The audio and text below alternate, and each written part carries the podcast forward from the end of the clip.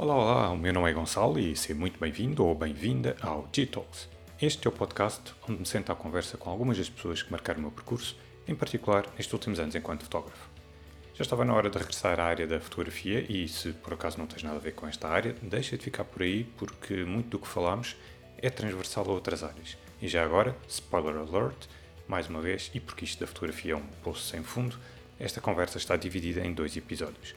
Nesta primeira parte aproveitei para conhecer um pouco mais do percurso do Paulo, que também não começou pela fotografia, mas que hoje já tem o seu lugar no mercado e trabalha com uma equipa já de quatro pessoas. Falámos também da relação com os clientes e da eterna questão do bom senso, e nesta primeira parte deu ainda para falarmos um pouco da importância dos projetos pessoais. Fica por aí e já sabes, no final, partilha o teu feedback comigo e com o Paulo. Vamos então ao que interessa. And we are on. Paulo Stork? Stork? Storch. Olha, vamos começar por aí. Sim. Como é que se diz o teu nome corretamente? Antes Corretamente. bem-vindo. Obrigado. Obrigado pelo convite. É assim, a forma certa há de ser Stork, que é um nome alemão, como o meu avô era alemão, Ok. mas uma pessoa tem que se adaptar, não é? Então, como o pau, portanto, o- acabou por, por, eh, por ser mais fácil dizer em português Storch e as pessoas memorizarem. Olha, eu pensava que era. Eu pensava que era catalão. O, o teu, eu não sei porque pensava que o teu nome O era. pau é catalão, O pau, pois, Sim. o, o pau é catalão. cat- o Storch claro. não, é? a minha família é uma, é uma mistura. Ok, É uma mistura Storch. grande. Mas tu és de origem catalã. é? Sou, sou de Barcelona, mas já E morei é, que, em todo lado. como é que vais parar cá? É, Tu estás cá já há vários. já estou cá desde 95, 95 ou 96, sim. Oh, 25 anos quase. Sim, vim cá fazer o 12º. Os meus pais eh, foram morar para o Brasil. Depois, pronto, como a vida é, separaram-se. O meu pai voltou para Madrid eh, e a minha mãe conheceu e casou-se com um português. E ela depois veio morar para cá. Eu, entretanto, fui para Madrid. Quando saí do Brasil, morei lá há 12 anos. Ok. E quando estava em Madrid, de repente estava um pouco farto ali de como é que aquilo funcionava e decidi mudar de áreas, então vim para cá. Fiz o 12 cá e depois entrei no técnico. Ok. Boa. E depois a partir daí já não saíste de cá. A partir daí não. A Ficaste, partir daí fiquei cá. ficaste por É. cá. E depois é engraçado porque hum, isto quase que, parece, quase que parece que é um requisito para- dos convidados, que a vossa redundância convite para virem cá, mas não é, não é de todo um requisito. Mas tu também tinhas eh, outra vida antes de, por assim dizer, antes de dedicar à fotografia. Uhum. E hum, o que é que fazias? eh, O que é que fazias antes? Para dar uma ideia um pouco da, da minha formação, eu entrei no técnico, eu não me adaptei nada ao ambiente, entrei em engenharia informática, Ok, depois decidi que a minha vida era o áudio, ok. e fui estudar pós-produção de áudio dois anos. Depois eu vi que aquele mercado de trabalho era péssimo, ou ia sonorizar novelas ou pouco mais, e decidi então abrir uma empresa na área do desenvolvimento de software. Dediquei-me a essa área eh, e comecei esta empresa em 2002 e acabei por vender no fim de 2015 para me dedicar a full a fotografia em 2016 ok. mas eu só descubro a fotografia realmente a sério, como uma opção realmente profissional, provavelmente em 2013, 2014. Uhum. E como é que. Pronto, tinhas uma empresa, tu é que o teu caso ainda é mais interessante porque tu não. Porque eu conheço pronto, muitas pessoas que mudaram, fizeram mudanças radicais de, Uhum. de profissão, seja para fotografia, seja para outra área, mas uma coisa que há quase sempre em comum é quererem ter um maior, eh, um maior controle da sua vida, digamos assim, porque, e fazerem algo que gostam e com o qual se identificam, mas também eu sei que tem muito a ver com o facto de estarem a trabalhar por conta de outrem, não é? Uhum. agrada, já há assim uma, um certo romantismo em torno da ideia de sermos eh, patrões nós próprios, por assim dizer. Tu já eras patrão, entre aspas. Já, sim, já, já eras- desde... Eu abri a minha primeira empresa com 19 anos. Uhum. Portanto, eu já na altura que estava no técnico, eu estagiava numa empresa de multimédia, portanto, estamos a falar dos primórdios de- da produção de CD-ROMs. Eu trabalhava com vídeo, com áudio, utilizava o, o Premiere 1.0, que eram 13 sketches, portanto, já de alguma forma já estava ligado a esta área do audiovisual, mas saindo desse estágio, dessa empresa onde eu estagiei a primeira vez, eu abri a minha, a minha primeira empresa. Não correu bem, foi chamava-se Seis à Parte, porque éramos seis sócios, e como deves imaginar, seis a decidir não é fácil. Pois, exatamente. E passado eh, alguns anos a seguir, para aí dois, é que eu abri esta, e esta sim, Um, éramos só dois sócios, aquilo cresceu, chegamos a ter 14 colaboradores, portanto já era uma empresa de alguma escala, não, não das novas bases e empresas dessa escala, não é? Mas já, é, já implicava um, alguma responsabilidade, portanto, de carga salarial. Começas com o sonho que é aquilo que eu, que eu adorava fazer na altura, que era programar, mas quando dás por ela, tu fazes tudo menos programar, não é? Estás é recursos humanos, é banca, é, é trabalhar com os clientes. É... E eu cheguei a um ponto em que, já no fim, eu de repente senti um bloqueio brutal porque os projetos que eu desenvolvia normalmente eram projetos de longo prazo, mínimo um ano, havia projetos de dois anos, dois anos e meio, porque era desenvolvimento, não era. É que nesse mundo as pessoas é, às vezes não distinguem que o fazer uma instalação de um software ou uma customização do software é uma coisa, o desenvolver software de base, de raiz, é outra. E tem um, um é muito, é um processo a medida para um cliente e tem um tempo de produção muito grande. E eu já no fim, como já não acreditava que quisesse fazer aquilo, custava muito estar a vender uma coisa, por dois motivos. Um, porque eu não acreditava. Dois, porque se eu conseguisse vender, eram mais de dois anos fazer uma coisa na qual eu já não me sentia uh, a, a querer fazer, não é? Sim, sim. E eu lembro-me que eu saio de uma reunião numa das torres do Colombo, com, na altura, provavelmente um concorrente, estávamos a trabalhar num projeto em parceria, e estávamos aí para os carros e ele perguntou-me como é que eu estava e sabes quando uma pessoa que pouco, pouco conhece de repente tu no lugar dizer está tudo bem, como 99% das pessoas dizem, não é? Apesar de estar tudo mal e eu disse, estou farto disto, por isto, isto, isto e ele disse-me, olha, tenho uma pessoa que pode estar interessada em, em adquirir a empresa porque ele trabalha na área do hardware e queria entrar agora na área do software e parecendo que não, um asset de uma empresa com 12 anos no mercado, com clientes, é uma boa forma de, de ganhar terreno. E, e, lá tivemos uma reunião e consegui vender a empresa e em seis meses fazer a transição dessa empresa para a fotografia. Uhum. Sim, sim, percebo. Percebo, percebo perfeitamente. Pá, é engraçado como as coisas acontecem. Às vezes, tu, lá está, dás aquela resposta automática: tudo bem, sim. então, tudo bem, tudo bem. Pá, porque realmente não vais estar propriamente a queixar-te da vida de alguém que não, que não conhece lado nenhum, mas aí é daquelas coisas que tu Pá, foi, foi uma cena de espontânea que te saiu da gente, tipo, impressionante. Porque se tu tivesses ficado calado e se tivesses dito, não, tudo bem, tudo bem. Se calhar hoje não estava onde estou. Sim, ou provavelmente ia demorar mais uns tempos até isso acontecer. Eu acho que provavelmente isso mais tarde ou mais cedo iria despoltar em qualquer coisa, não é? E atenção, não foi a primeira tentativa de venda da empresa. Eu tive uma anterior. Ok. Tive a fazer o que se chama uma due diligence, que basicamente é um raio-x da empresa toda para saber como é que estão as contas, isto e aquilo. Tive um, um grupo interessado em adquirir a empresa, mas quando eles me puseram o contrato à frente, eles queriam que eu fizesse a transição em dois anos. Que eu estivesse dois anos a acompanhar o processo. acompanhar todo o processo e a transição, e não seis meses. E eu, na altura, aquilo não avançou porque eu não aceitei essas condições, justamente porque eu sentia que o tempo contava muito naquela sim, altura. Sim, não tinha. E, e em termos familiares, porque tu na altura já tinhas dois filhos. Já tinha três. Três filhos, desculpa. Sim. três é, filhos, casado, três filhos. e hum, como é que, pronto, partilhas aquilo que quiseres, mas eu acho que há sempre todas estas mudanças envolvem sempre impactos em nível familiar, pelo menos para uhum. quem Sim. para quem tem quem tem filhos ou quem é casado, que é o teu caso e hum, já era na altura. E como é que foi? Hum, porque uma coisa é tu dizeres, olha, fizeram esta proposta, ou imagina que estás a trabalhar na área de desenvolvimento de software, vê uma empresa que te apresenta uma proposta melhor, pá, tu trocas, isto é uma coisa uhum. perfeitamente normal. Outra coisa é tu dizeres, olha, tenho a minha empresa, vou-me dedicar à fotografia, vou mandar isto tudo ao ar, quer dizer, entre aspas, não é? Tu fizeste uma venda, portanto, tu saíste uhum. com, com, algum capital financeiro, digamos assim, para, a partida, uh, te, te sustentares a ti e à tua família durante algum tempo, não é propriamente um, um, subsídio de desemprego, não é? Portanto, uhum. tu, quando vendes uma empresa à partida, imagino eu, terá sido por bons, por uhum. bons valores, uh, senão não o terias feito, acho que não és maluco a esse ponto. Mas ainda assim, a questão foi trocar por algo que é visto por muita gente, não sei se é o caso da tua família, mas que é visto por muita gente, tu sabes, a fotografia não é propriamente vista como uma coisa com futuro, não é? Digamos assim. Sim, é exatamente subscrevo as tuas palavras, que é mesmo foi isso. A minha mulher não deu-me o apoio todo, até porque ela sentia o que é que era para mim chegar a casa uhum.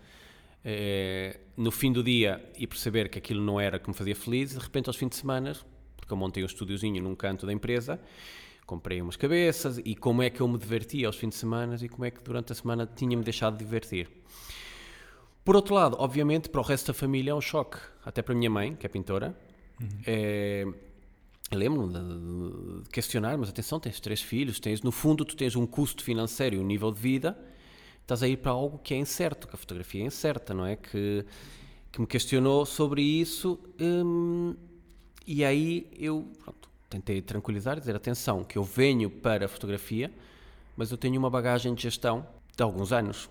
E um, uma das coisas que eu mais aponto nas palestras e nos workshops que eu dou a fotógrafos profissionais é que Enquanto que noutras áreas nós podemos dominar tecnicamente um, uma profissão, o fotógrafo, ou a grande maioria dos fotógrafos, eles no fundo são uma microempresa. Se eles não dominarem a gestão, o marketing, a comunicação, eh, se não tiverem estratégias, não basta só ser bom tecnicamente. E esse é um dos problemas que eu encontrei no mercado e eu tentei explicar à minha família, atenção. Por um lado, a fotografia conta com essa com essa má fama de ser boémia e nós não é, vamos a, a, são trabalhos que são incertos e às vezes é trabalho na noite ou é trabalho assim ou assado, mas por outro lado eu senti quando quis migrar para esta área que realmente havia uma lacuna e, e fui logo e rapidamente consegui ocupar essa lacuna e isso começou há uma história que eu conto muito que tem que eu fotografei para uma editora um, um escritor deles e eles ficaram muito satisfeitos com as fotografias até o dono da, da, editora quis saber quem é que tinha fotografado. E quando mostraram o meu site, e por acaso tinha recentemente tinha feito um catálogo de biquínis, uma coisa assim, ele ficou chocado. Mas espera aí, o que fotografou, tipo, quem faz isto não pode fotografar aquilo. Uhum. E foi okay. aí que eu senti, ok, o resto do mercado também tem essa visão, não é, da, da fotografia. Um preconceito. Sim, que é uma coisa com a qual nós nos de, debatemos muito, que é ah, que é precisamente isso. Tu, tu se fotografas um determinado tipo de, de tema, não é?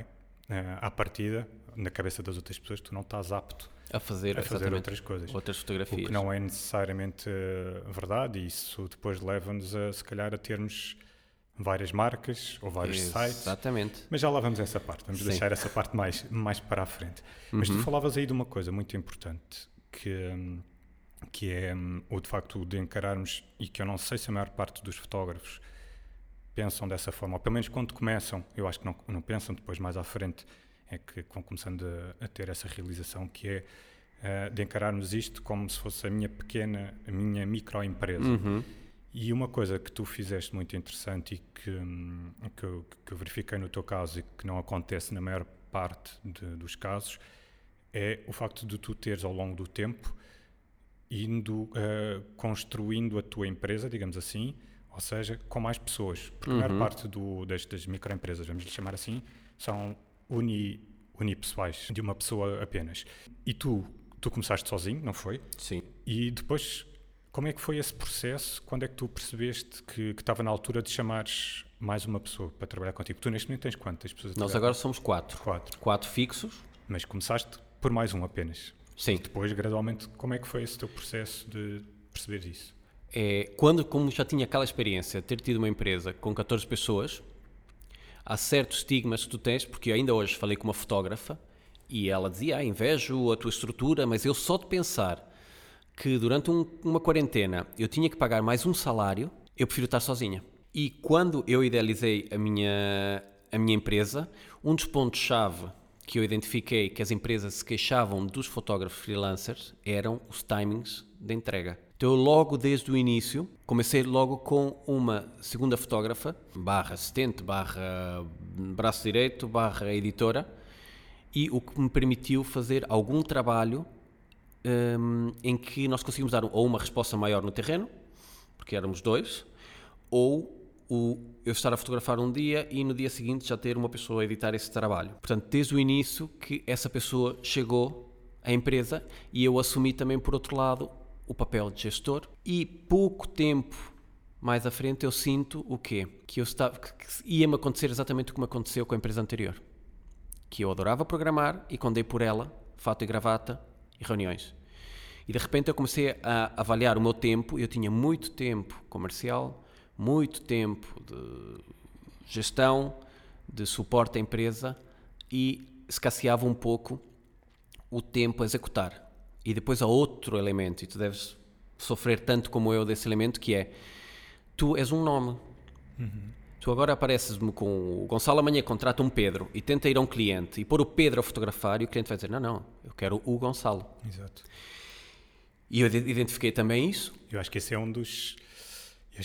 Eu não digo que é, é um dos vários travões, se calhar para algumas pessoas se retraírem de, de contratar outras pessoas, mas ao mesmo tempo eu acho que isso é ultrapassável a partir do momento que tu já tenhas um nome no mercado. Imagina que tu já estás há meia dúzia de anos ou mais uhum. no mercado, já tens o teu nome. Eu aí acho que perfeitamente normal que quem vier trabalhar contigo, olha, tu vais trabalhar comigo ou com o Paulo e portanto tu vais representar o Paulo. Sim, só que depois a aceitação do cliente também tive a aprender, foi engraçado porque isto foi um laboratório também, mesmo a nível de gestão, porque tu geres um nome, não é? Aquela coisa do, da influência, é um tema tão, tão falado hoje em dia, mas nós fotógrafos somos vistos como seres unitários que têm uma visão e que muitos clientes nos contratam pela nossa visão. Certo. E depois aquilo entra em choque porque nós temos aqui um problema que é, se fosse uma fábrica e de repente tens um pedido grande de produzir sapatos, tu podes pôr a fábrica em turnos e começar a produzir um maior número de sapatos e entregar aquela encomenda ao cliente. Só que se o cliente de repente disser, não, não, eu quero todos os meus sapatos feitos pelo Gonçalo, temos aqui um problema. E foi isso que eu senti no mercado. Eu não conseguia introduzir o trabalho da Sara no mercado porque as pessoas queriam-me sempre a mim. E nós somos uma pessoa, o dia tem 24 horas, é, os conflitos de agenda, às vezes, de repente estamos três dias sem sair à rua e de repente temos três trabalhos para o mesmo dia. E foi um processo que eu tive que aprender por tentativa e erro, até me aperceber de que, primeiro, de um processo de adaptação da pessoa ao teu olhar, Portanto, a Sara esteve a trabalhar comigo, já trabalha comigo há 4 anos, fez 4 anos agora, o que significa que se eu abrir a empresa em outubro, ainda não tinha vendido a outra, já tinha aberto o, a empresa em outubro de 2015. Em junho, em janeiro, penso eu, é quando vendo a minha empresa e em fevereiro é quando me dedico ao full time à fotografia.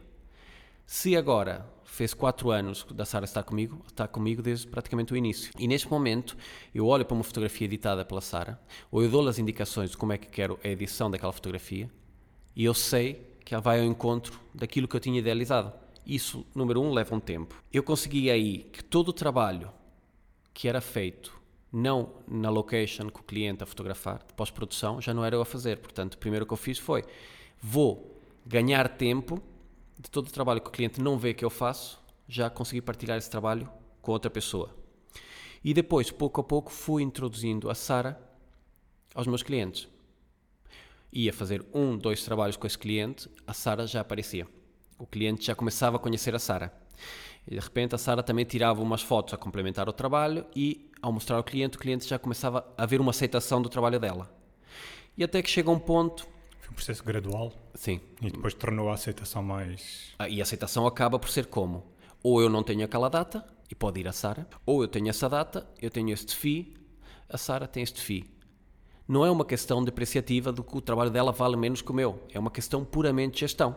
Eu posso faturar 1, ela pode faturar 0.8, mas no fim do dia, se os dois estivermos a faturar, estamos a faturar para a empresa 1.8. Se eu puser ela a 1 e eu a 1, o cliente vai querer a 1 que seja eu a fazer o trabalho. E no fim do dia, aquela empresa só vai faturar 1 e não 1.8. E aí o cliente estava a dar a desculpa financeira, sai um pouquinho mais em conta, e como ele já tinha apreciado o trabalho e via que a qualidade era semelhante, foi meio caminho para ver uma aceitação e podemos então, a partir daí, ir os dois para a rua. Obviamente, a trabalhos de autor, que o cliente quer e, e tens que ser tu a fazê-lo.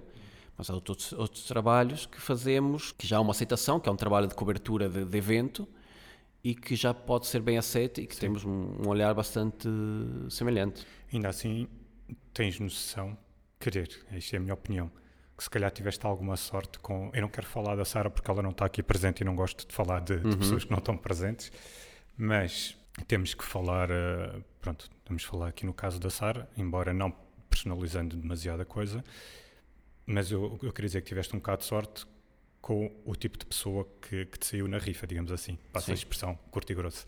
Ou seja, o que é que eu quero dizer? Não é fácil encontrar uh, pessoas. Uh, um fotógrafo é um criativo, à partida, uhum. ok? E não é fácil tu encontrares pessoas que estejam dispostas a abdicar da sua Não, melhor não é abdicar, ela não tem necessariamente que abdicar. Não sei se o fez, não, isto é um processo interno dela. Mas ela teve que se moldar e adaptar para corresponder à imagem para o stock. Ela tem um, vamos chamá-la assim, tem um lado A e tem um lado B. Também nota-se muito no trabalho dela, e, aliás, a Sara é bastante reconhecida no mercado de, da fotografia da música, dos festivais, a música com, com artistas, e vê-se ali rasgos completamente distintos do meu trabalho, mas também vê-se outros que ela acaba, porque é inevitável, acabas por te inspirar também Sim. e moldar um pouco para aquele trabalho que vês no dia a dia. Claro, claro. Mas ela ali- está quase todos os dias, Sim. todos os dias contigo, portanto era inevitável que isso acontecesse. Mas foi, é giro desconstruir isso e vermos que há realmente uma Sara Sara, há uma Sara que trabalha comigo e é um trabalho que basicamente a Sara é uma sombra do meu trabalho. E, Sim, e ela consegue distinguir claramente esses três, esse- dois aliás, porque há um que não dá.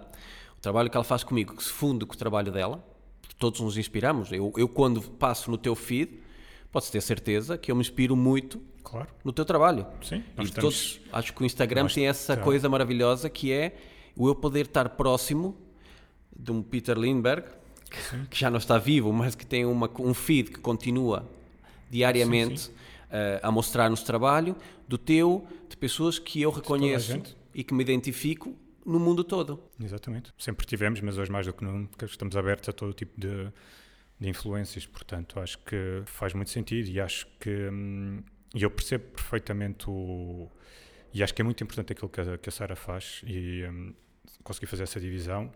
Eu próprio também tento fazer essa, essa minha divisão, ou seja, e já tive esse feedback por parte de clientes, é muito interessante também, porque eu, eu, por exemplo, tanto que isto levou-me há dois anos atrás a criar, é quase, é quase como se fosse obrigatório hoje em dia ter duas contas diferentes de Sim. Instagram, e posteriormente levou-me a ter dois sites distintos, e eu acho que o conteúdo dos dois sites e das duas contas de Instagram é muito distinta, mas lá está, eu acho que nem todos, se calhar, eu acho que isto pode ficar aqui uma chamada de atenção, ou um conselho, se me é permitido a, a quem nos esteja a ouvir, não devemos impor a nossa visão ao cliente. O nosso trabalho é ajudar o cliente, a dar-lhe uma resposta e, obviamente, que as nossas influências vão atrás.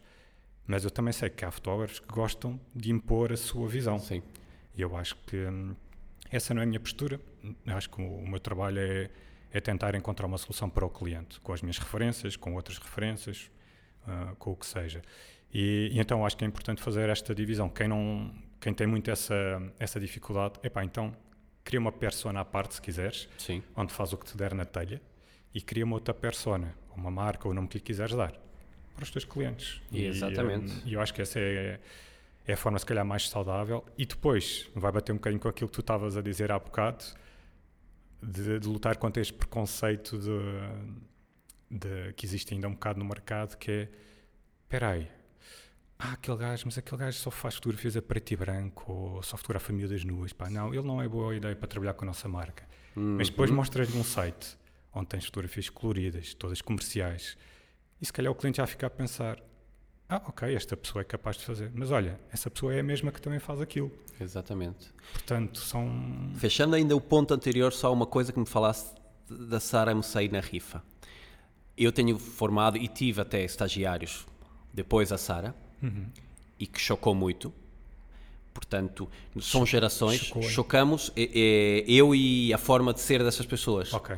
É, uma coisa que destaco que a Sara tem e que estas novas gerações eu sinto alguma dificuldade em encontrar é resiliência.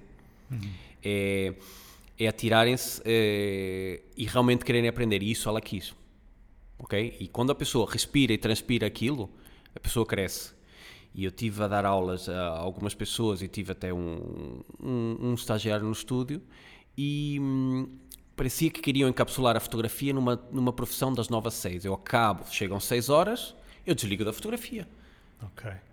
E a fotografia é de uma daquelas áreas que ou, ou te dedicas a 200%, ou outra coisa que eu destaco muito hoje em dia é que eu encontro pessoas tecnicamente fantásticas, mas cultura visual são de uma escassez. Podem chegar lá e podem medir a luz e encontrar uma composição e um enquadramento lindos, mas depois a fotografia não se traduz em nada. Sim. E, e nesse, nesta área eu sinto que há pessoas que realmente se estão a debruçar, mas que é difícil encontrá-las. Portanto, eu concordo contigo que tem que sair na rifa ou tens que encontrar, é muito difícil encontrar pessoas nesta área hoje em dia, ao contrário, e, e nas conversas, eu tenho falado com muita gente, há 20 anos atrás ou há 25 anos atrás nos concertos, contavas com os dedos de uma mão o número de fotógrafos que havia. Hoje em dia é uma fluência, todo mundo é quase que é fotógrafo, não é? E, e perguntavam-me hoje de manhã, mas isso é bom ou isso é mau? Nem uma coisa nem outra. Pois. O único que eu digo às pessoas é que antigamente tu podia ser mediano e safavas-te. Hoje em dia, haver muito mais gente a popular ou a tentar querer popular esta área, vais ter que dar muito mais de ti para chegares mais longe. E é isso, voltando outra vez a quem nos está a ouvir, se eu tenho que deixar aqui alguma dica a quem está a começar nesta área, tem que se dedicar de corpo e alma. E não é porque o negócio não é teu, porque as pessoas às vezes dizem, ah, eh, estás cansado, mas quem corre por gosto não cansa. Ah, mas o negócio é teu. Eu acho que o brilho profissional não tem a ver com o negócio ser teu ou não ser teu. Sim, ok? E uma coisa é tu estares a apertar parafusos, e não- nada contra, das 9 às 6, mas realmente, tu às 6 horas vais beber um, umas jolas com os amigos e vais ver a bola e amanhã vou apertar mais parafusos. Sim, sim. Outra coisa é uma área onde, não sei se te acontece a ti, mas eu, eu a cada dia que passa parece que eu sinto que preciso aprender mais Sim, do que, do que precisava ontem. Constantemente, sim. E acho que isso é uma coisa que é importante passar eh, a quem se quer dedicar a esta área, porque depois assim é uma questão que se coloca muito que é, as pessoas perguntam-me, como é, qual é o teu segredo? Tu tens sucesso. O que é que é o sucesso? Pronto, isso para já é primeiro, é preciso que cada pessoa defina o que é que é sucesso. Exatamente. Porque o que é sucesso para ti pode ser diferente do que é para mim e para quem Exatamente. vier a seguir. Uhum. Portanto, isso é. Há pessoas que o sucesso é, é financeiro. Há pessoas que o sucesso é, ehm, sei lá, o engagement, a influência, o- a sua exposição do seu trabalho. É, nós temos que caracterizar isto porque as pessoas muitas vezes também, e acho que o lado boêmio que vem do nosso trabalho, é porque, e voltando depois ao ponto que estava a falar a- a- no fim, que eu que voltei um, um, um passinho atrás, é que aquilo que eu mostro no meu Instagram é aquilo que eu mais gosto de fazer. Mas não significa que seja tudo o que eu faço. As pessoas às vezes contactam-me e dizem: Ah, eu gostava de aprender, estagiar contigo, porque eu adorava dedicar-me a isso que tu te dedicas. E eu costumo dizer às pessoas que é, e aos clientes também, por causa daquilo que nós falamos de, de enquadrarem-nos numa caixinha ou noutra, no preto e branco, ou, ou nesse tipo de fotografia ou naquela, é que vocês não sabem tudo aquilo que eu faço. Aliás, Sim, um dos segredos foi esse. Eu trabalho em áreas que, se calhar, eu vou. Até posso dizer aqui: eu tenho um projeto dedicado à fotografia gastronómica e ninguém sabe. Sim, sim, sim, sim. Porquê? Justamente porque eu quis criar uma caixinha à parte para não me dizerem amanhã que eu estou a fotografar um hambúrguer, então sou bom para hambúrgueres e não sou bom para retratos. sim, sem Número dois, porque não quis cair no erro da manhã de dizerem não, tem que ser o pau a fotografar. Não. É um projeto, tem um target, tem um modelo de negócio. Estive a estudar e a trabalhar para aquilo ter uma determinada linha de imagem, mas realmente quem vai lá fotografar aquilo não sou eu. Sim, sim, sim. Não, fa- faz todo o sentido. E pá, eu faço a mesma coisa. Eu tive que fazer isso há- há uns anos atrás com um colega na área dos casamentos. Ele dedica-se mais à área de desporto, fotografia de desporto e de retratos também. Uhum. Eu, na altura, estava a fazer mais moda e retrato sempre fiz, mas na altura fazia mais moda. E apercebemos que, eu apercebi-me, e ele também, ah, que hum, era muito difícil nós podermos fazer fotografia de casamentos se uma noiva fosse ao nosso site e visse, no caso dele, visse gajos a saltar de bungee jumping ou, eh, no meu caso, se visse editoriais de moda, ou não se identificar com aquilo. Ponto número um. Ponto número dois, as pessoas da área da moda, eu senti isso quando eu, por algum motivo, vinha à baila que este fim de semana fui fazer um casamento, ou próximo fim de semana vou não sei para onde. Ah, o que é que vais fazer lá? Fotografar o casamento. O quê? Mas tu fotografas casamento? É depreciativo quase, não é? E eu assim, mas, mas qual é o problema? Pá, e gosto. Ahm, não, por exemplo, não tenho problemas de assumir, não era capaz de o fazer todos os fins de semana, mas, ah, mas gosto de fazer casamentos. E hum, então, o que é que nós fizemos? Ah, criamos uma marca à parte. Tão Claro. simples quanto isso. E é um site, uma marca que não tem o meu nome nem tem o nome dele e que as pessoas que vão lá só veem conteúdo, só veem fotografias relacionadas com, com casamentos. Projetam o que é que vai ser o casamento delas e se a estética que vocês criam num casamento Sim, trabalha. Infelizmente nós temos, ou feliz ou infelizmente, o poder da fotografia é tal que se nós, algum elemento que não nos identificamos diretamente, inconscientemente afastamos aquele fotógrafo Sim. daquele determinado trabalho. Sim. Foi isso que eu detectei, por isso é que segmentei eh, as coisas. Eu acho que isto tem, eu acho que isto aqui tem, tem a ver se calhar com, sem querer entrar em demasiadas filosofias, Mas acho que isto é um problema um bocadinho mais profundo de, da sociedade em que nós vivemos. Ou seja, que é fazer sempre aquela avaliação superficial e fazer aquela comparação superficial, não é? Por exemplo, tu. E muitas pessoas, se calhar, fazem, fazem muita referência, e para mim é um grande elogio, não, eu não ofensa nenhuma, quer dizer, ah, fotografas muito a preto e branco, deves gostar imenso do, do Peter Lindbergh, deve ser o teu, o teu ídolo. Epá, eu não gosto muito de ídolos, mas ele é para mim, sem dúvida, uma referência. Para mim também, mas não é pela questão do preto e branco. É, mas se me perguntares porquê, mas porquê que tu gostas tanto do Peter Lindbergh? Normalmente nunca ninguém, Uhum. ninguém, nunca ninguém pergunta. Epá, eu gosto por causa da filosofia da fotografia dele e por causa da forma como ele fotografava as mulheres. Tão simples quanto isso. Uhum. Tanto podia ser a cores como podia ser a, pre- a preto e branco. Ele tinha um estatuto tal que lhe era permitido decidir se esteticamente, se aquela estética era mais pedia um preto e branco ou pedia cores. Claro que em determinados trabalhos comerciais ele assumia em várias entrevistas que por ele não teria feito assim, mas ele sabia que era um trabalho para uma, para uma marca que tinha sido encomendado, aqueles requisitos, e ele cumpria. Mas sempre que ele tinha margem, e lá está, o facto de já teres a- aquela fama de aquele nome, aquele reconhecimento, mais do que fama, reconhecimento da qualidade do teu trabalho, davam-lhe margem para que ele tivesse a sua liberdade de escolha do que é que iria fazer ou como é que iria fotografar. Pá, mas acima de tudo o que eu gostava nele era hum, a filosofia ele- com a qual ele abordava as sessões e como ele retratava as mulheres. Epá, porque em termos estéticos, tu tens muitos outros fotógrafos que, pá, que fotografam maioritariamente a preto e branco, ou a cores, não interessa. Epá, e que eu adoro, e que sigo, e que todos os dias, se calhar, eu não digo todos os dias, mas que todas as semanas vou ver o que é que há de novo, o que é que eles andam a fazer. Uhum. Ah, portanto, se fechar então uma caixinha ou fechar então um rótulo só para quem trabalha neste tipo de, de áreas, sejas fotógrafo, sejas músico, sejas eh, videógrafo, sejas DJ, epá, é super redutor, porque lá está aí mais uma vez, tanto eu como tu somos bombardeados diariamente com estímulos Sim.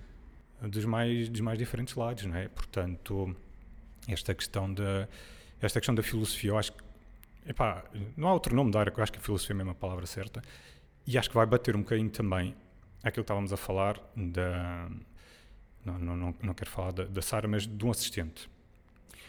Eu acho que aquilo que, que, que se calhar a, a Sara percebeu, ou que aquilo que eu vejo, que eu sinto que falta da, da minha experiência que eu tenho tido ao nível de, de- de assistentes, e, e eu percebo, se calhar tu quando és mais novo não tens esta, esta abertura de espírito, se, se assim lhe podemos, ou esta visão, se assim lhe podemos chamar.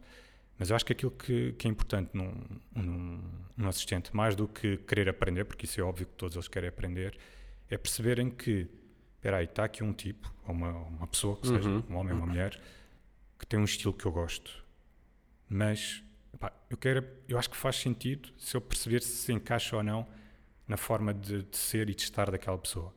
Porque tu, tu e eu sabemos que existem fotógrafos que se calhar são umas bestas enquanto Uhum. pessoas. Pá, desculpa, mas não há outra forma de, de- de dizer a coisa. Como em qualquer. Atenção, não? Qualquer Como ramo, sim. Exatamente, qual- qualquer profissão. Há bons profissionais, há maus profissionais. E tu, de facto, quando vais ao Instagram ou quando vais a um site, tu vês as coisas bonitas, porque elas são escolhidas a dedo, à partida. Uhum. E, hum, e é fácil deixar-te, sim senhora, eu gosto muito disto, eu quero fazer igual. Eu, ou melhor, eu quero perceber como é que isto se faz, quero aprender como é que isto se faz. Mas será que tu queres ir aprender com aquela pessoa? Tu sabes o tipo de pessoa que ela é? Pois. E, hum, e da mesma forma que quem está do lado de cá, o fotógrafo, quando está a entrevistar ou, quem, ou quando está a conversar ou a beber café com um potencial, com uma pessoa que pode potencialmente vir a trabalhar, tu percebes esta pessoa não está com a motivação certa, esta pessoa não tem uma filosofia, uma forma de estar na vida completamente. Por exemplo, imagina que eu, que, que eu conheci alguém que, que eu vejo que é uma pessoa que até tem, algum, tem alguma base técnica, ou mesmo que não tenha, porque a técnica lá está, como tu sabes, aprende-se. Uhum. Eh, mas que é uma pessoa que pá, gosta de curtir a vida e principalmente curtir a noite e grandes noitadas, e nada contra.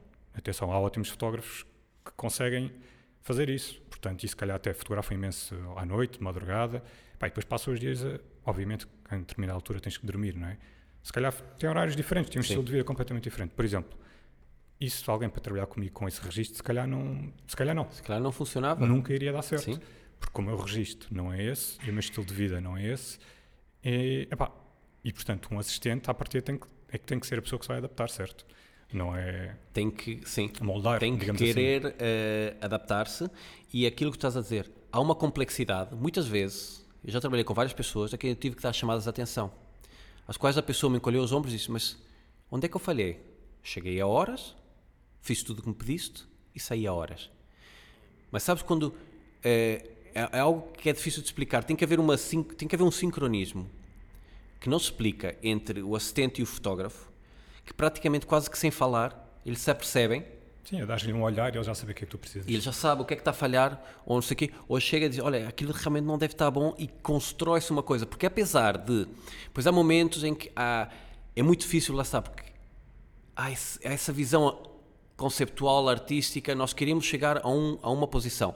Porque nós podemos pegar numa mesma modelo, com uma mesma iluminação, pôr três fotógrafos e vão sair fotos completamente diferentes, com a mesma câmera, com a mesma objetiva, porque nós projetamos uma coisa na nossa cabeça e o assistente aí tem que ganhar uma flexibilidade de perceber que está a complementar um trabalho, tem que ajudar-nos a chegar a esse objetivo.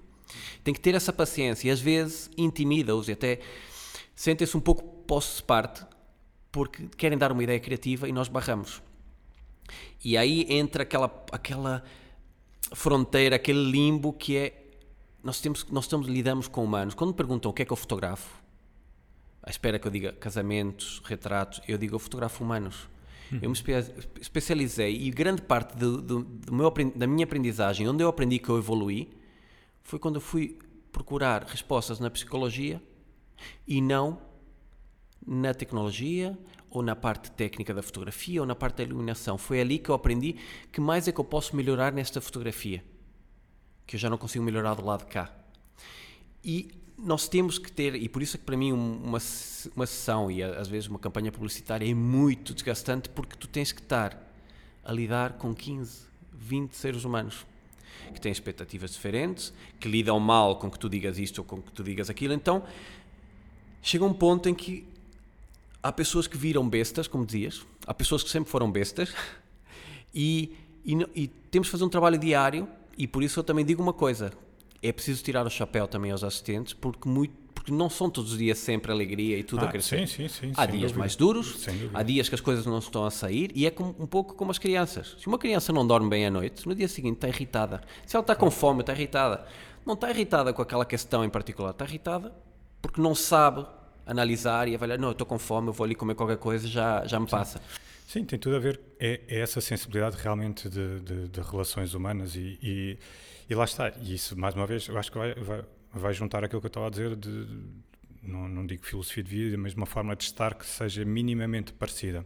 Porque é uma pessoa que vai perceber, pá, eu sei o que é que se está a passar ali com ele, ele está naquela fase ou ela está a passar aquela fase, portanto, espera aí, neste dia já sei que a coisa vai ter que, funcionar assim de outra é forma. que ir do ponto A ao ponto B com seres humanos não é uma linha reta. Não, de todo. E às vezes é muito delicado e às vezes tu tens de tomar uma decisão ali muito complicada que é vou ser um pouco brusco para, para cortar um determinado comportamento com o assistente para não interferir na relação, porque tu crias uma relação com a pessoa que está a ser fotografada, com o retratado. E qualquer comportamento que tu tenhas eh, vai interferir com o retratado. E às vezes uma e depois pensando também não só na linguagem verbal, mas também temos a comunicação não verbal. E às vezes um assistente ou uma maquilhadora ou quem for vir dizer-te uma coisa ao ouvido, ao olhar para o retratado, eu sei que na maior parte das vezes vai criar uma insegurança. E estou a generalizar agora, mas sabes, caso Sim, a caso, sim, sim. modelo a modelo, tu tens uma preocupação. Sim. Mas Que- isso acontece em qualquer situação. Imagina, estás num espaço com meia dúzia de pessoas e há uma que te vem se agradar ao ouvido porque é que as outras não podem ouvir. Exatamente. É porque é que para as outras não ouvirem. É não muito mais delicado quando tu estás a retratar alguém e essa pessoa que já está lá insegura, já está Sim, eh, com flashes, como tens aqui no estúdio, não sei quantos flashes grandes. É uma coisa que é intimida, vai olhar para uma objetiva que é das coisas que Não mais. é, nos não é por acaso que eu gosto muito de fazer eh, retratos eh, sozinho. Não é por acaso. Muitas vezes eu tenho que pedir. Eu noto a diferença de- dos resultados. Pronto. E às vezes tu pedires a um assistente ou uma maquilhadora: olha, vai lá abaixo tomar um café, depois voltas. É, porque tu identificaste uma situação delicada em que essa pessoa se está a fechar porque não se sente confortável. Yeah. eu muitos eh, clientes meus já me disseram, olha, contigo é um dois em um. Eh, Estou a ter uma hora de sessão fotográfica e de psicólogo. Eu tenho, eu tenho, eu já trabalhei com pessoas que fazem catálogos, e tu também, e que já me disseram, é mais complexo fotografar contigo vestida do que outros fotógrafos de despida. Porque o, o- a forma, o tipo de ligação que se gera quando estás a fotografar e realmente queres, porque eu também posso chegar aqui em 15 segundos, tirar-te uma foto Eu vejo no teu olhar que tu estás a pensar em tudo menos neste retrato, não estás a esboçar qualquer expressão e posso dizer isto é um retrato. Aliás, muitas empresas pedem-me para fotografar 200 colaboradores num dia e ficam surpreendidas quando eu digo que não dá. Como não dá? Mas o material tecnicamente não dá para disparar, sai uma, entra outra, sai uma outra. E eu tentar explicar às pessoas que o meu conceito de retrato não é aquele. Sim, sim. Não sim. é? Ainda, ainda falta encontrar um. Eu acho que é por causa disso que se chama, se calhar, fotografia corporativa. Quando é a palavra corporativa, a gente já sabe que. Ok. É, tem que ser aplicar uh, uma linha de montagem, tem que se chegar com uma linha de montagem e executar. Claro. Não é. Um... E explicar a um gestor que me tinha pedido um orçamento para seis fotos e que, e que tenta-me adjudicar o orçamento para três e 50% do, do valor. E eu explicar-lhe que não funcionava assim. Pois, pois. Não, pá, é que são é... mundos tão díspares mas por outro lado já reconhecem o valor e a importância que a fotografia tem. Por isso é que eu digo é que a nossa geração, a geração anterior, teve que desbravar muito terreno. A nossa geração teve que educar um cliente que ainda não estava preparado para isto. A geração que agora vem vai ter que consolidar esse trabalho. Antes das redes sociais. Consolidar e dar continuidade, porque eu continuo a sentir que nós temos muito trabalho de educação para fazer. Muito. E não só para não só para clientes, mas para hum, até mesmo para colegas nossos. Eh, eu acho que temos todos, para já temos todos a, a aprender uns com os outros. Uhum. Já lá vamos falar, já lá vamos falar isso, que tu, que tu ainda por cima tens um projeto muito interessante nesse âmbito. E, hum, mas também com, com os clientes. E, e, o trabalho com, de educação com os clientes, eu tenho sempre algumas reservas, uh, de, portanto, deixa-me aproveitar para fazer aqui este esclarecimento porque nós, quando falamos em estar a educar os outros, parece que estamos a, a, assumir um papel assim um bocado de condescendente ou sim. paternalista. Uh, mas quem é que é este gajo agora para, para, achar que tem alguma coisa para me ensinar? Eu, por acaso, acho que toda a gente tem coisas uhum. para ensinar uns aos outros, mas pronto, adiante. Mas quando eu digo ensinar, é mais no sentido de: olha, as coisas do nosso lado passam-se desta forma. Tu provavelmente não estás a par disso porque não estás do lado de cá, tal como eu não estou sim. do vosso lado, não sei como é que não sei o que é que envolve do vosso lado fazer isto, uhum. uh, mas é por isso que se conversa e é por isso que há reuniões e é por isso que, Sim. que há uma coisa chamada comunicação uhum. e, e, que funciona, é uma via, é uma, um caminho de duas vias, não é? Sim. Portanto, isto tem que existir. Porque senão depois realmente acontece isso, que tu dás um valor e ele diz, ah, olha, se calhar uh, preciso menos quantidade, portanto é metade do valor, não é? Claro, porque é por chapa, parece que aquilo... E, e é difícil, nós temos que fazer essa educação, número um. Número dois, é, ainda há, para além daquela questão da nossa profissão parecer boêmia, as pessoas ainda acham que a nossa profissão é, é muito. Uh, enfim, o que é que é uma foto? É muito lato. Que de repente podem chegar a meio de uma sessão connosco e dizer: Olha, eu afinal não vou querer a foto assim, vou querer a foto assada. E, e esquecem-se que há muito trabalho, que há muito. Eu, quando vou fazer uma campanha publicitária, eu sou muito consciente de que eu posso estar num outdoor, com aquela fotografia num outdoor, que eu vou contar com um segundo, 1.2 segundos daquela pessoa, nos quais eu tenho que conseguir que ela identifique aquela figura pública, que, que dá notoriedade, que realmente vira-te a cara para ver o que é que faz ali o Rui Unas, ou o que é que faz ali a pessoa X, a Y ou a Z. E número dois, eu tenho que em milésimas de segundo, automaticamente, passar o foco da pessoa para o produto ou para o serviço que eu estou a comercializar. E quando eu digo eu estou, é porque eu me estou a pôr do, ponto, do, do lado do cliente. Porque eu não fui contratado para tirar uma foto bonita dessa pessoa ou daquela pessoa. Eu fui fotografado com uma intenção de comunicar. E às vezes as pessoas esquecem-se de tudo isso.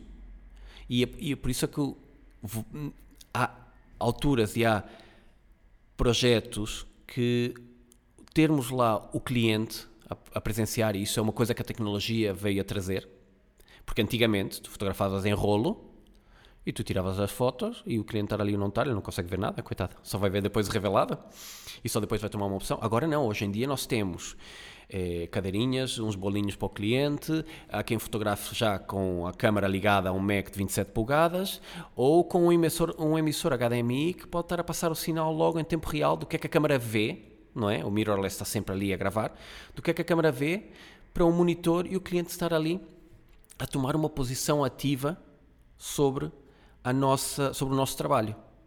Nada contra. Não, é? lá está. Aqui é onde, às vezes, diz: esse fotógrafo é um arrogante, não quer que se interfira. Não.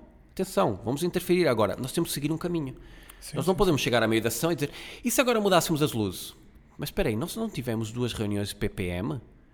Para quem não sabe, uma reunião de PPM é uma reunião de preparação daquela campanha. Uhum. É uma reunião onde se fazem os castings, estamos a ver os castings de quem são os modelos. O styling está a apresentar o que é que vão ser uh, as indumentárias, os acessórios. Nós temos alguém que fez a reperagem e que vai mostrar-nos onde é que é o spot para fotografar. Temos alguém que nos contratou, adjudicou, porque nós temos uma forma de trabalhar e nós temos uma, uma visão sobre aquilo, não é? Eu quando quero uma determinada estética, porque lá está, tu e eu podemos ser vistos no mercado como concorrentes. Uhum. Ambos vendemos fotografia. Agora, há trabalhos que me pedem que eu olho para aquele trabalho e digo: isto não é trabalho para mim. O Gonçalo era a pessoa ideal para fazer esse trabalho. Porque, porque eu sinto que, e é uma coisa que, independentemente da questão financeira, eu chego ao fim de trabalhos completamente realizado, porque no fim do dia a parte monetária é fundamental, mas o que me realiza é realmente ter conseguido chegar a um objetivo em equipa e construirmos realmente uma imagem que é aquilo que nós queríamos fazer. Há outros trabalhos que no fim do dia eu sinto que pronto, estive ali a carregar ao botão, mas não me realizou. Independentemente, mais uma vez, reforçando para as pessoas perceberem isso, porque há, há um ponto que é um fator fundamental e que podemos abrir aqui, que é um tabu na fotografia. Voltando outra vez a falar do bem-sucedido e do mal-sucedido. Esse tipo ganha dinheiro na fotografia, esse, tipo é bem-sucedido. De um ponto de vista, é. Sim, Agora, se tu perguntares hoje em dia a um fotógrafo o que, é que o, o que é que o move mais, o que é que realmente o preenche, a maior parte das pessoas eu acredito que não vão pôr, vão pôr a, a parte monetária como um mal, entre aspas, necessário, ou melhor, como um efeito colateral do seu trabalho.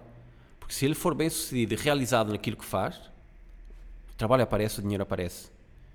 E, e, é nesse ponto em que também ainda, e com clientes que já estão aqui há muitos anos e que participam e que fazem muitas campanhas, sinto que até aqui nós temos que fazer um trabalho de formação, de educação. Que não é porque a tecnologia me permita ver exatamente neste momento o que é que o enquadramento que aquela câmara está a fazer, que eu deveria poder interferir no trabalho daquele profissional. Sim, é, voltamos à questão da, da sensibilidade, ou seja, tanto da parte de, de, quem está a fotografar como da parte de. Porque isso é quase como eu chegar ao pé do cliente e dizer, o cliente estar aqui a dizer, então, mas porquê é que eu não estou a ver o que é que está a passar? Porquê é que eu não tenho aqui um ecrã uhum. a, a, mostrar? Isso é o mesmo que eu chegar uh, ao escritório do cliente e dizer, então, mas vocês fazem as coisas assim? Então, estes relatórios deviam ser construídos, era assim, assim. Exatamente. Porquê é que eu estou a interferir na forma como o cliente desenvolve o trabalho na empresa dele? Atenção, ele, ele não me contratou porque confia em mim? Exatamente, o cliente pode obviamente, mas lá está, numa fase anterior, na fase de pré-produção, dizer, olha, eu gostava que no dia tivéssemos isto, isto e aquilo. E entre essas coisas pode estar o tal monitor onde está a passar diretamente as imagens, não sei o quê. Mas isso tem que ser tratado antecipadamente. Eu, por exemplo, eu não uso e não gosto de usar. Uhum. Uh, e tenho os meus motivos para, para isso. Em, em, termos de retrato, por exemplo, que é uma coisa que eu faço bastante, não de todo. Completamente fora de questão.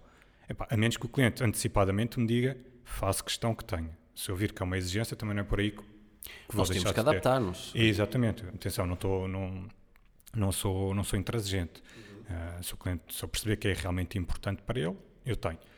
Se não, uh, se o cliente se lembra na hora, epá, aí já vai estar a interferir com a minha forma de trabalhar, uhum. percebes? Porque aí já estamos a alterar uh, uma coisa, ou já estamos a surgir com algo que não foi planeado, e, um, e lá está, vai interferir com a minha forma de trabalhar, e eu posso me adaptar, mas é se tiver forma de o fazer, não é? Claro, Há e, vai, e vai interferir com o teu produto final, que é o mais, que é o mais Sim, importante. Exatamente, também, também vai interferir, porque eu sei o que é que estou a fazer, e, e sei, eu, mas eu também sei que tem, para determinado tipo de trabalhos, tem utilidade tu estares a ver no ecrã o que é que se está a passar. Agora, imagina também, falando, vamos sair dos retratos, vamos passar para trabalhos mais comerciais. Imagina o que é, tu estás a fazer um catálogo onde tens que hum, ter 200 peças feitas num dia de trabalho. Vamos supor que um dia de trabalho são 8 horas apenas. Uhum. Ok? Como é, que tu, como é que tu achas que isso acontece? Eh, eu sei que tu sabes a resposta. isto é uma pergunta quase, isto é eventualmente para quem está a ouvir, só para, para perceber um bocadinho melhor.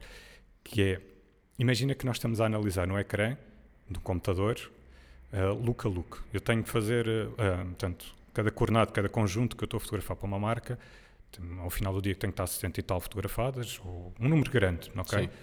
E se nós tivermos que estar a olhar para não sei quantas delas no ecrã antes de decidirmos se vamos avançar para a próxima ou não, pá, tu chegas ao final do dia tens 40, 30, 40, 50 fotografados. Claro. Uh, portanto, o ecrã nestas situações e em muitas outras é um, é um fator distrativo. E o, o cliente, quando contrata um fotógrafo, à partida deve contratar alguém que saiba que já tenha visto o trabalho dele e que confie no trabalho que viu Uhum. e que perceba, ok, eu quero algo parecido. Será que é assim tão relevante como é que ele conseguiu aquele resultado? O cliente está mais preocupado com o resultado, quer um resultado parecido àquilo que viu, ou está preocupado com os meios que o fotógrafo vai utilizar para alcançar aquele resultado? Esse é que é o grande problema de hoje em dia.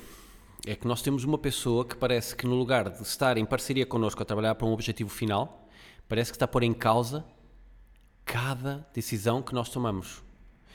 Eu entupiu-se um cano em casa, chamo uma pessoa para arranjar o Eu não me ponho ali embaixo com o senhor do lado da sanita ou do bidé a comentar se deve usar a chave Y ou a chave Z. Aliás, nem quero. Eu só quero que ele me resolve o problema. resolva o problema, que aquilo não pingue, que, enfim, quero um resultado. O problema que nós encontramos aqui, e, e é onde eu coloco esta questão, é o subjetivo do nosso trabalho. Quem, que eu quero ver quem é o primeiro fotógrafo que me diga que nunca lhe aconteceu no, di, no dia da sessão o cliente estar maravilhado e no dia seguinte receber uma chamada a dizer Gonçalo, não era nada disto que nós tínhamos em mente. Estamos um pouco decepcionados, não era mesmo isto. E aí, tu no início sentes uma raiva, uma impotência. Eu, nesse momento, tenho isso muito bem resolvido. Ainda aconteceu uma, dois meses atrás. A cliente maravilhada, o cliente maravilhado. É, e no dia, e passar dois dias, pá, acho que não correu bem. E eu disse, olha, Página 7, termos e condições, parágrafo 3. O cliente irá nomear uma pessoa responsável de acompanhar o fotógrafo durante toda a sessão, indo aprovando as fotografias uma a uma. Caso não o faça, assume as opções criativas do fotógrafo. Ok? Yep. Achas que eu quero que eles assumam e ponham uma pessoa do meu lado? Eu não quero. Agora, é um trabalho que o nosso trabalho é quantificável, tem um peso, tem um, tem um tempo, tem uma execução e tem um resultado. Eu acho que um dos pontos, para mim, de viragem da fotografia realmente foi o desmaterializar da fotografia. Quando a fotografia revelava-se, quando nós levávamos e havia X rolos, quando havia limitações técnicas para o número de imagens que podíamos produzir e, e riscos, não é? Porque tu podias queimar um rolo. Partir do momento que o digital chegou, facilitou em muitas áreas, mas noutras áreas, esta coisa do imediato, do eu estar a ver agora, do eu poder opinar ainda sobre o, o acontecimento, fez com que o cliente se deseducasse e protelasse as decisões até quando já não podia.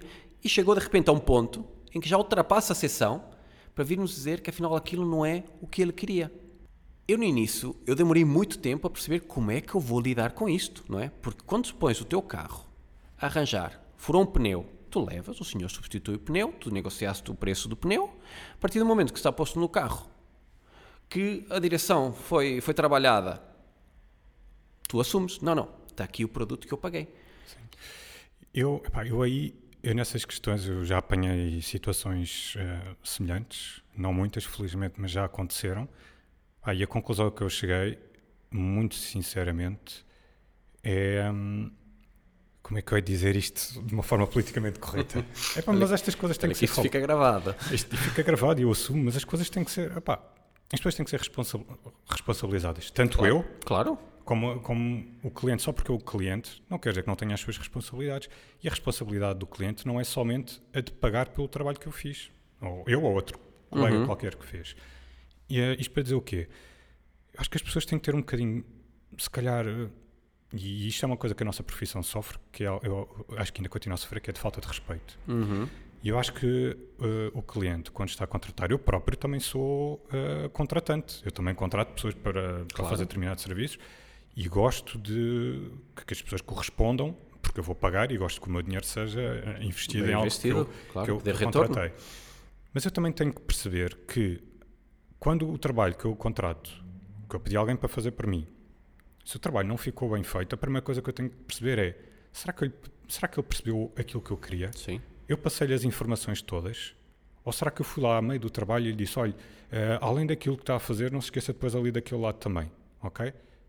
Porque eu, ao fazer isto, posso-me estar a esquecer que o facto de eu, a meio do trabalho, ir pedir mais qualquer coisa pode criar aqui algum tipo de conflito ou pode criar alguma alteração Sim. ou pode influenciar o resultado final.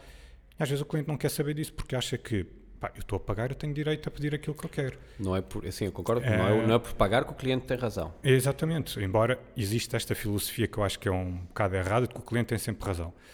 Mais ou menos, vamos com, vamos com calma, não é? Claro. Não, não é assim tão linear quanto isso. À partida, sim, o cliente poderá ter razão. Mas onde é que começa a razão e onde é que acaba? Isto é que já entramos no campo do bom senso, não é? Claro. Ah, porque lá está, o cliente, nos casos que estou aqui a pensar me aconteceram similares àquilo que tu me estavas a contar, foi que de facto houve problemas de comunicação. O ponto em comum que havia em todos eles era falha de comunicação. O briefing não foi, o, o trabalho foi executado de acordo com o briefing. Se o briefing, não, se o cliente não estava 100% seguro daquele briefing, se queria variantes, mas esqueceu-se de me confirmar ou de me dizer quais eram as variantes que gostava de ver abrangidas, eu não posso, eu não posso entrar. Para nós já, eh, depois há outra coisa também que as pessoas esquecem, que é um desafio muito grande para nós entrar na cabeça delas.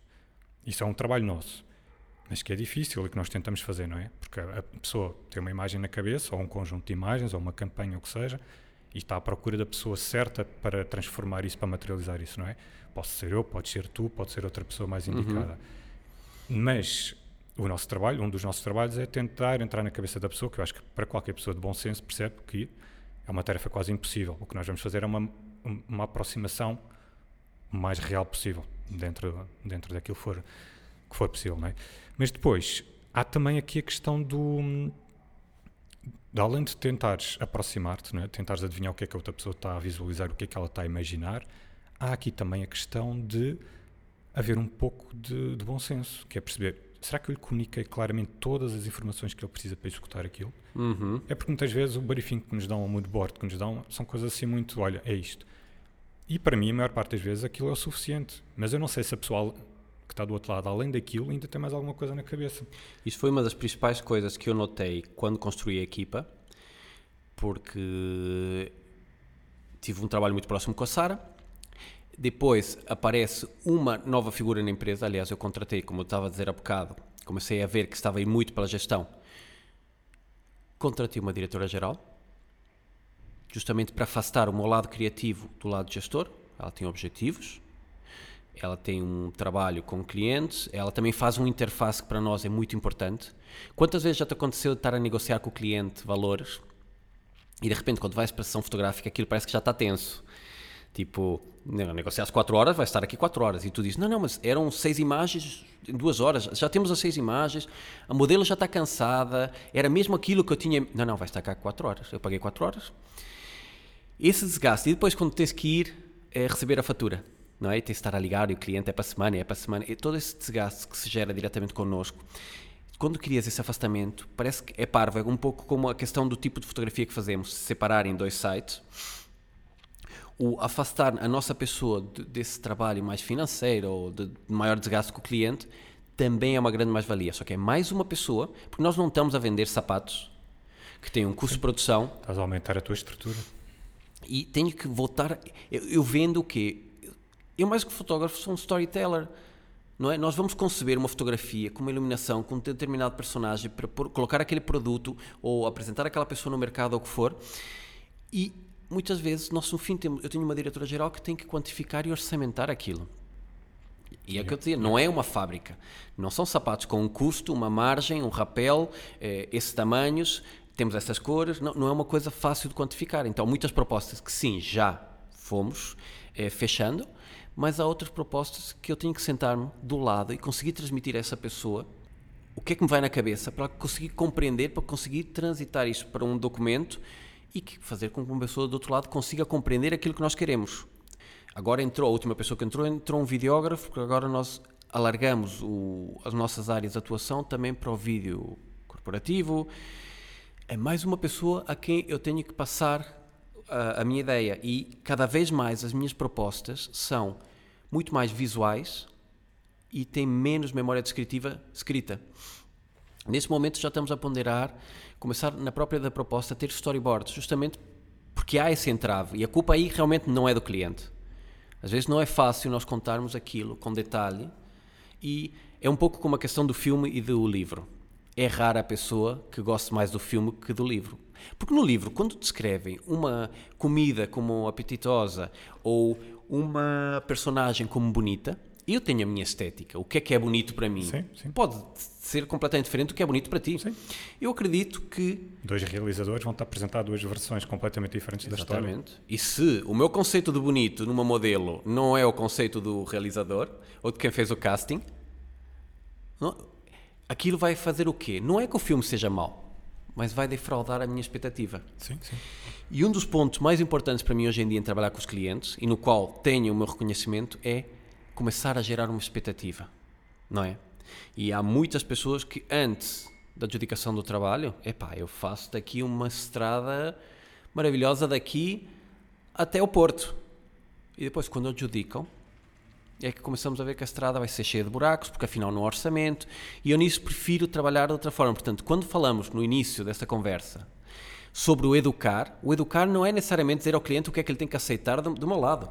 Sim, sim. É conseguir guiá-lo e ajudar a, chegarmos a um... Eu, eu acho que aqui o educar, nós temos que arranjar outra palavra para Sim, isto. é, é pesada essa É, palavra. Esta palavra não é. Eu espero que as pessoas estejam a ouvir até esta parte. Porque o educar é mais no sentido de dar-lhes a conhecer como é que as coisas funcionam do lado de cá, porque eles também Uhum. não sabem. E, e nem têm que saber. Eh, quer dizer, o não terem que saber é, é relativo, porque eu, quando contrato uma, alguém para me fazer algum trabalho, eu não preciso de saber exatamente. eh, pá, tu, tu vais a um médico eh, ou tu vais a um advogado pedes ajuda de um, para um advogado, tu não precisas de saber, eh, é porque tu não dominas aquela área, não é? Claro. Eh, mas tu sabes que ele vai precisar de determinada informação e de determinados documentos para te poder ajudar. Uhum. Como um médico, tu sabes que vais ao médico, mas se queres que ele te diga o que é que se passa contigo, ele se calhar vai precisar de determinados exames. Claro. É importante, mas tu não precisas de, de saber muito mais além disto. E aí, quando eu digo educar, é mais no sentido de dar informação às pessoas quando contratam um fotógrafo, um videógrafo, um, um músico, alguém para fazer, por exemplo, uma música para, para alguma campanha, ou que seja.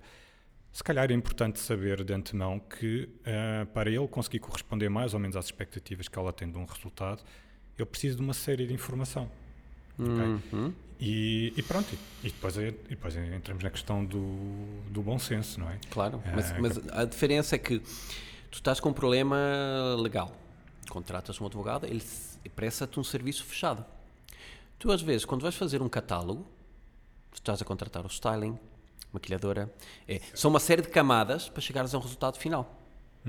Já me aconteceu, e no início eu não era tão rigoroso com isso, mas já me aconteceu de editoras me contratarem para fotografar a capa de um livro. Ah, nós não precisamos de maquilhadora. Uh, recortar um custo, e tu sabes bem que Sim, face ao, ao, ao- à fatura global não é significativo. E passado três dias a sessão fotográfica, eu recebo um e-mail com uma imagem que foi impressa e com caneta foi indicado todas as falhas que há de make-up e que, por favor, corrijam isto no Photoshop. E tu aí ficas numa posição muito delicada. Número um, o Photoshop faz maravilhas? Não. Quem faz maravilhas é quem está por trás do Photoshop, que é uma pessoa que normalmente cobra a hora e que há um custo. Não é? E o cliente tem uma tendência a, dizer, achar que os nossos recursos de pós-produção são infinitos. Faça o que ele está a pagar. Sim, e, e atenção que lá está depois também há a ideia um bocado errada de que o Photoshop resolve tudo. Resolve tudo, mas também transforma pessoas em bonecos. Sim, plástico. Ahm, Mas por mais X euros tínhamos tido a maquilhadora com quem trabalhamos, ou as e várias E maquilhadoras, muito provavelmente seria mais barato do que fazer, do que o, o vai ser o arranjo. do que resolver. Sim. E o resultado, melhor, o resultado seria melhor. resultado Combinando o melhor. custo com o resultado final Sim. seria certamente melhor do que estares a fazer. Eu vou dizer aqui, ao cúmulo que já chegou, eu fiz a barba mais cara que já se fez até hoje, ok? Portanto, campanha farmacêutica, Oh, senhor, portanto, modelos, agências de modelos, eh, PPMs, styling, senhor, bata branca, tá, tá, tá, tá. o cliente decide, depois do shooting feito, que o modelo que tinha um- uma barba de 3 dias, o queria sem barba. Imagina o cúmulo. que- E eu, ironicamente, mandei o orçamento para lá, 600 euros. Não sabes, a minha cara de espanto. Eu pensar, Quando pronto, vão dizer, ah, deixa estar. Avance. Adjudicaram. Poro a poro, imagina o que é que é estar a cortar pelinhos de 3mm e fazer uma barba. Voltando aqui, é que- lá está, já estamos no, no limbo do orçamento, não é problema, é, era uma decisão que tinha um timing, não é? Sim, sim. Tinha um timing, é a mesma coisa que, não sei, que, que eu querer eh, manipular as, foto- as fotografias de um jogo de futebol no dia seguinte. Não, não, aquilo é, aquilo é o que foi, é o que é. Yeah, yeah. Epá, é, olha, não, vamos, vamos mudar aqui se calhar um bocadinho, eh, porque estou a começar a sentir que estamos aqui muito a. É educar, vamos ao não, outro não, tema. eu não sei se estamos a. A minha questão é: se estivermos a educar, ótimo. Sim. A questão é se estamos a educar ou se estamos a parecer que nos estamos a queixar. Eu tenho sempre essa dúvida, sabes? Uhum, estamos sim. aqui a. Porque, pá, se é para educar, eu acho que é, para- é mesmo importante. Não, o importante aqui era, o que, o que eu quero deixar aqui não é uma queixa, é se realmente aquela questão da barba era importante, era uma, um SMS ao modelo no dia anterior a dizer, por favor, barba feita, ou na PPM, atenção, queremos Sim. a barba assim assada. E, e, e que o cliente, a partir do momento que faz a sessão, assuma, pá, este- esta etapa está fechada. Sim. Porque há um desgaste muito grande no fim das campanhas, cada vez mais, emocional, resultado final. Eu fiz uma campanha para uma marca grande que depois, feita a campanha, eles decidem que há uma parede do espaço que não devia ter uma porta. Sim. É, Sim, há coisas que as pessoas às vezes não, epá, não, não percebo que não, que não têm noção e ou depois queixam-se que nós não somos flexíveis. Por exemplo, aconteceu uma vez uma situação que também teria sido perfeitamente evitável, uma campanha de fatos de banho, em que a modelo tinha tatuagens, algumas grandes e visíveis. Eu quando vi aquilo, tudo bem, deve ser para assumir, até porque o cliente já conhecia a modelo, já tinha trabalhado com ela anteriormente. Portanto, é uma modelo com quem eles trabalham com alguma regularidade. Eu, ok, já trabalharam com ela, já viram que ela tem tatuagens, porque as tatuagens não, ela não apareceu de um dia para o outro com mais Claro. meia dúzia de tatuagens, e tudo bem.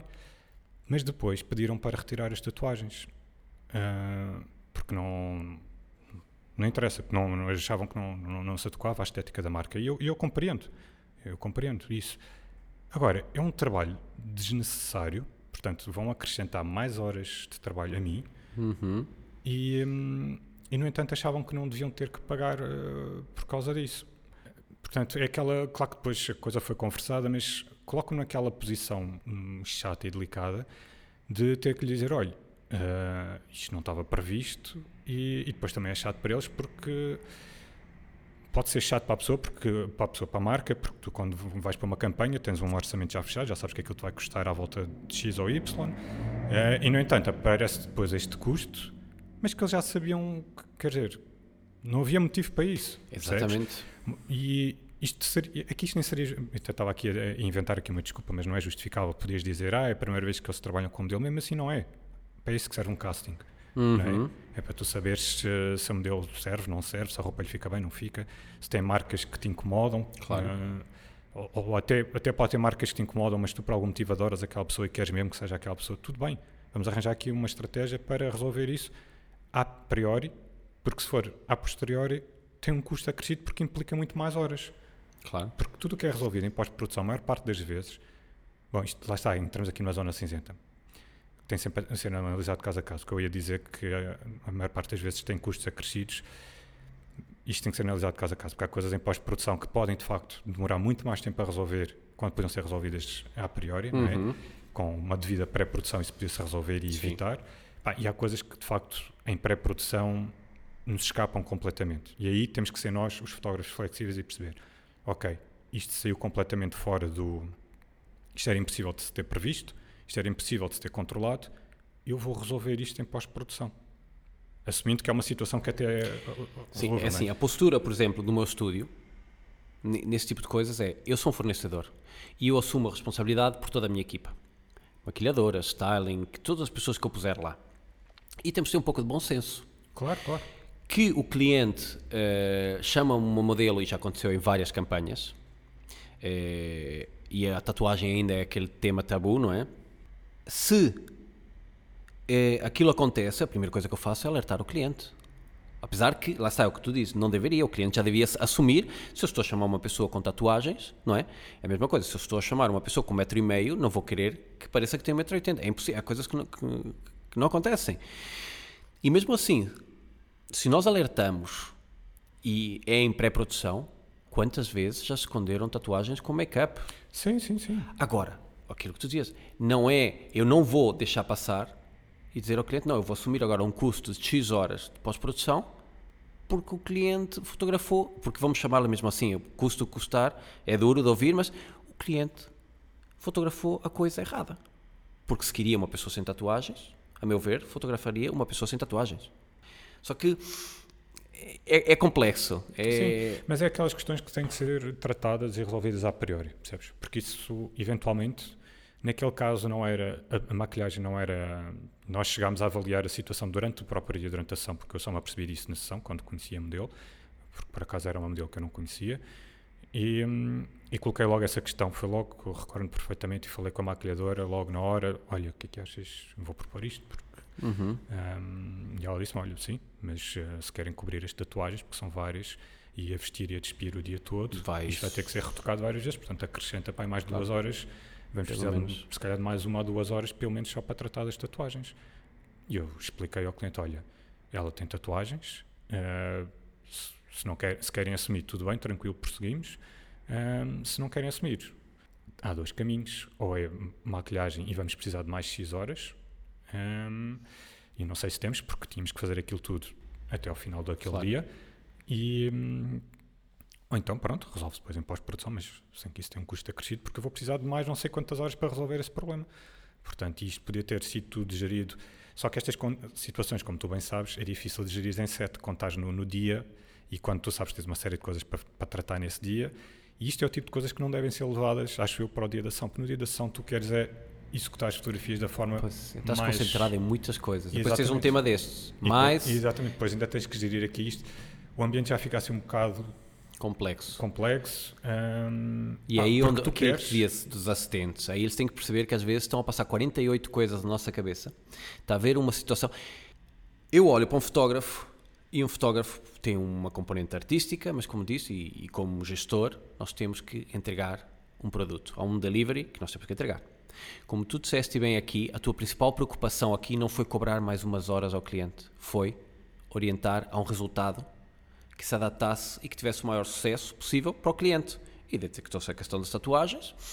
Devia realmente, quem fez aqui a produção deveria ter detectado isso mais cedo e provavelmente, nesse caso, dados. Porque depois, assim, há cada vez mais uma pressão em termos financeiros, cada vez nós temos menos margem, cada vez o, o, o nosso cliente é mais agressivo e, e, e encurta-nos mais financeiramente, o que nos obriga, como tu dizias, a fazer em menos tempo. De repente, cada vez tudo é mais gerido ao milímetro e qualquer pequeno desvio parece uma dor de cabeça.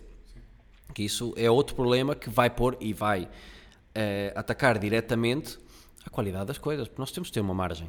Todos temos de ter uma margem, podem acontecer mil e uma coisas. Eu uma vez fui fazer a capa de um livro com, com uma influencer, com os filhos, fomos para um parque, impolutos, maravilhosos, o miúdo não sei o que é que lhe deu, típico, saiu da escola, estava com, com a pica toda, de repente põe-se a correr, escorrega na gravilha, joelho todo esfolado, saía sangue, o miúdo completamente, pá, do seu, sei lá, 6, 7 anos, fora de si, não é, a chorar por todo lado, automaticamente eu percebi, aquela sessão que ia ser de uma hora, vão ser três no mínimo, e vamos ver se dá para fazer hoje. Mas como já tínhamos que entregar, lá está, mais uma vez o digital a trabalhar, como nós tínhamos que entregar a foto editada no dia seguinte, porque já estava a ser impresso na gráfica, não é? Porque eles imprimem o interior, o miolo do livro, e a capa pode chegar um pouquinho depois. Portanto, o digital já nos deixou completamente ter margem para o que for. É inevitável, a sessão tinha que ser ali. Agora, tenho culpa eu? Tem culpa a maquilhadora? É, há culpa sequer? É, ter esmagado o orçamento para só se fazer aquilo numa hora, porque afinal são, são o quê? São três fotos. É, Aí já entra o bom senso de toda a gente, porque são situações que passam um acidente. Isso é um acidente, por exemplo. Sim. E aí tem que jogar o bom senso de todos os envolvidos. Mas quando eu falei na reunião com o cliente, com a editora, atenção, nós estamos a trabalhar com crianças, né? isto não é. Está feito.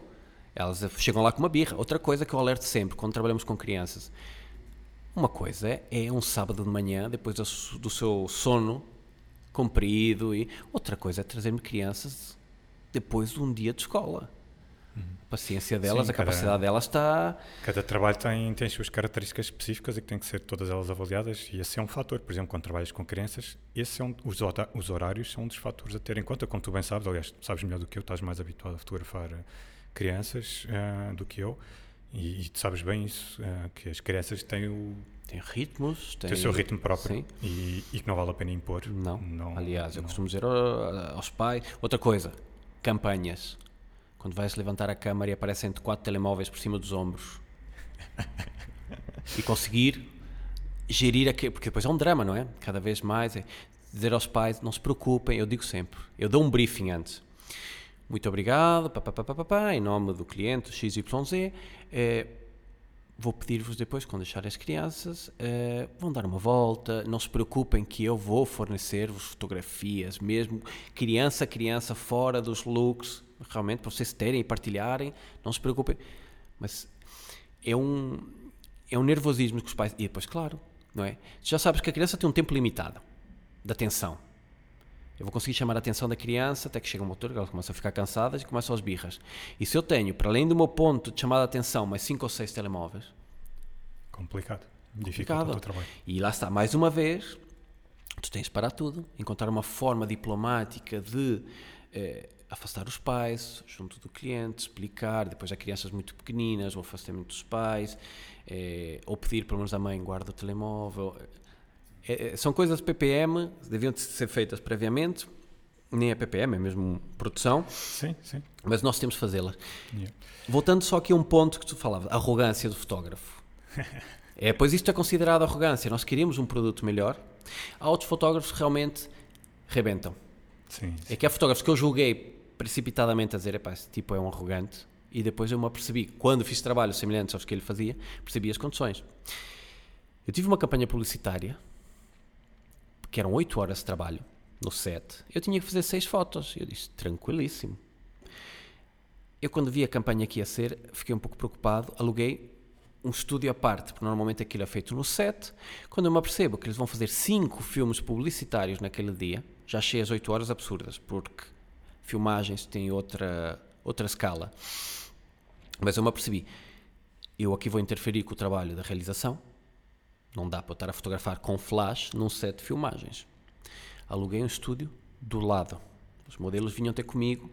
Eu tinha que fotografar seis indumentárias tintas, porque eram dos cinco filmes, e num dos filmes eles apareciam com duas indumentárias. Uma das indumentárias era genérica da campanha, e o resto era do tipo aquelas campanhas em que agora é eu na cozinha, eu no ginásio, eu aqui ou ali. E eu ali tive que tomar uma decisão de gestão, que foi fazer os filmes em 8 horas é impossível. Só os filmes, quanto mais os filmes e as fotos. Claramente alguma coisa vai ter que cair. Foi um dia de muito stress, foi um dia que acabou em 18 horas de trabalho. Atrasam-se. É impossível fazer 5 filmes de 30 segundos num dia.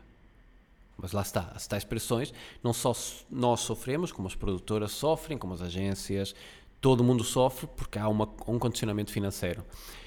Mas ali chegou um ponto, eu não conhecia aquela equipa, isso também é a própria relação que nós criamos com a equipa com que trabalhamos, porque nós quando trabalhamos um fotógrafo com uma equipa de uma produtora, a fotografia é vista de uma forma, é, en- entra em conflito, porque vai roubar tempo do- das pessoas que fazem a campanha, vai interferir no trabalho deles, e eu ali claramente tive que tomar uma decisão que é horrível, que é, o meu trabalho vai ficar em segundo plano.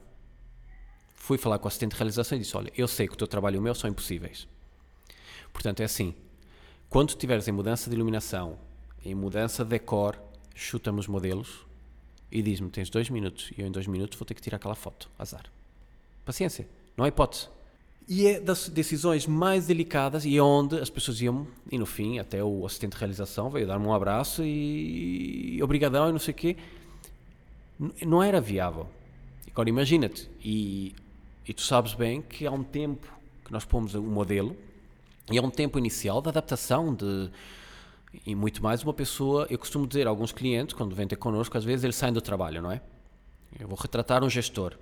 Ele quando me chega, eu me apercebo, pela própria comunicação não verbal dele, ele está a mil. Saiu de 40 reuniões agora, está aceleradíssimo, eu tenho que acalmá-lo. Primeira meia hora não fotografas nada. Está só a acalmar, conversa e tal. Começar a distraí-lo, aquilo a acalmar. Mas eu ali foi claramente, olhei para aquilo, enquanto gestor, e disse: Daqui não vai sair um bom resultado. Mediano, talvez. O melhor que eu puder fazer. Mas há coisas que levam o seu tempo. Tu não fazes um puzzle de mil peças em 20 minutos, é impossível.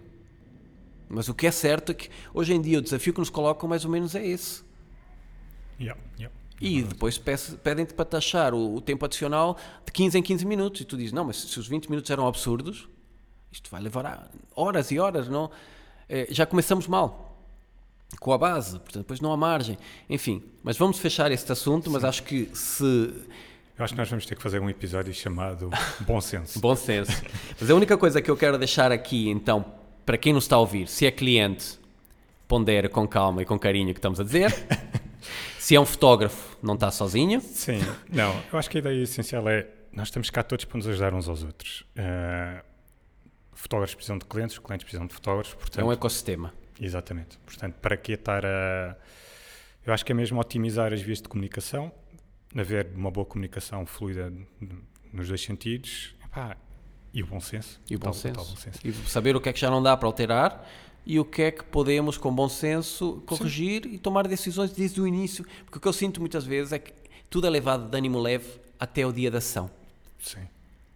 E de repente chegamos ao dia da ação. Sim. E depois também há aqui outra questão. Eu não queria estar a alongar muito isto, mas agora que falaste nisso, acho que é importante mencionarmos isto. É, dessa questão de levar bom ânimo uh, até, ao, até ao fim. E. Um, Aliás, não, ok, vamos falar já disto. Estava a pensar se deixávamos isto para, para a segunda parte, para, para, uma, para a próxima conversa, porque. Um, mas faz sentido introduzir aqui. Que é um, o facto de, se levar com, boa, com, com calma até a audiação e depois a ação logo, logo se vê. Depois também há aqui outra questão importante, que é. Mas isto, isto aplicava mais a trabalhos comerciais e a trabalhos de determinada dimensão, que é as adjudicações dos trabalhos. Uhum. Que é uma coisa que eu acho que alguns colegas nossos, uh, do feedback que eu vou tendo de clientes, uh, pelos vistos, nem toda a gente faz isto. Porque há, há clientes para determinado tipo de trabalhos, trabalhos com determinada dimensão, eu peço um valor de adjudicação. Uhum.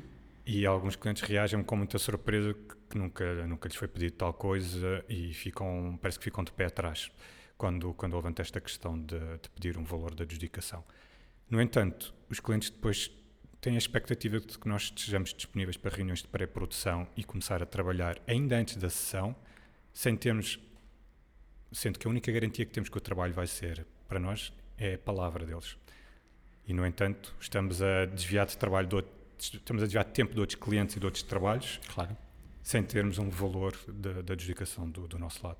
Atenção, isto é aplicável, eu não aplico isto a sessões de retrato, por exemplo, isto é aplicável a trabalhos comerciais, Uh, eu normalmente defino um valor e tu trabalhas acima de um determinado valor, eu exijo, hum, não é uma questão de exigir, eu acho que é bom senso, lá está, de ter um trabalho de, uh, de ter um, valor de adjudicação. Eu normalmente é, é, aplicável a trabalhos que Sim, requerem pré-produção. É fundamental, não só para a questão de pré-produção, tem a ver com o compromisso do cliente. Sim. sim a partir do, do momento que um cliente paga um valor, ele está realmente, inconscientemente, a comprometer-se com aquele trabalho.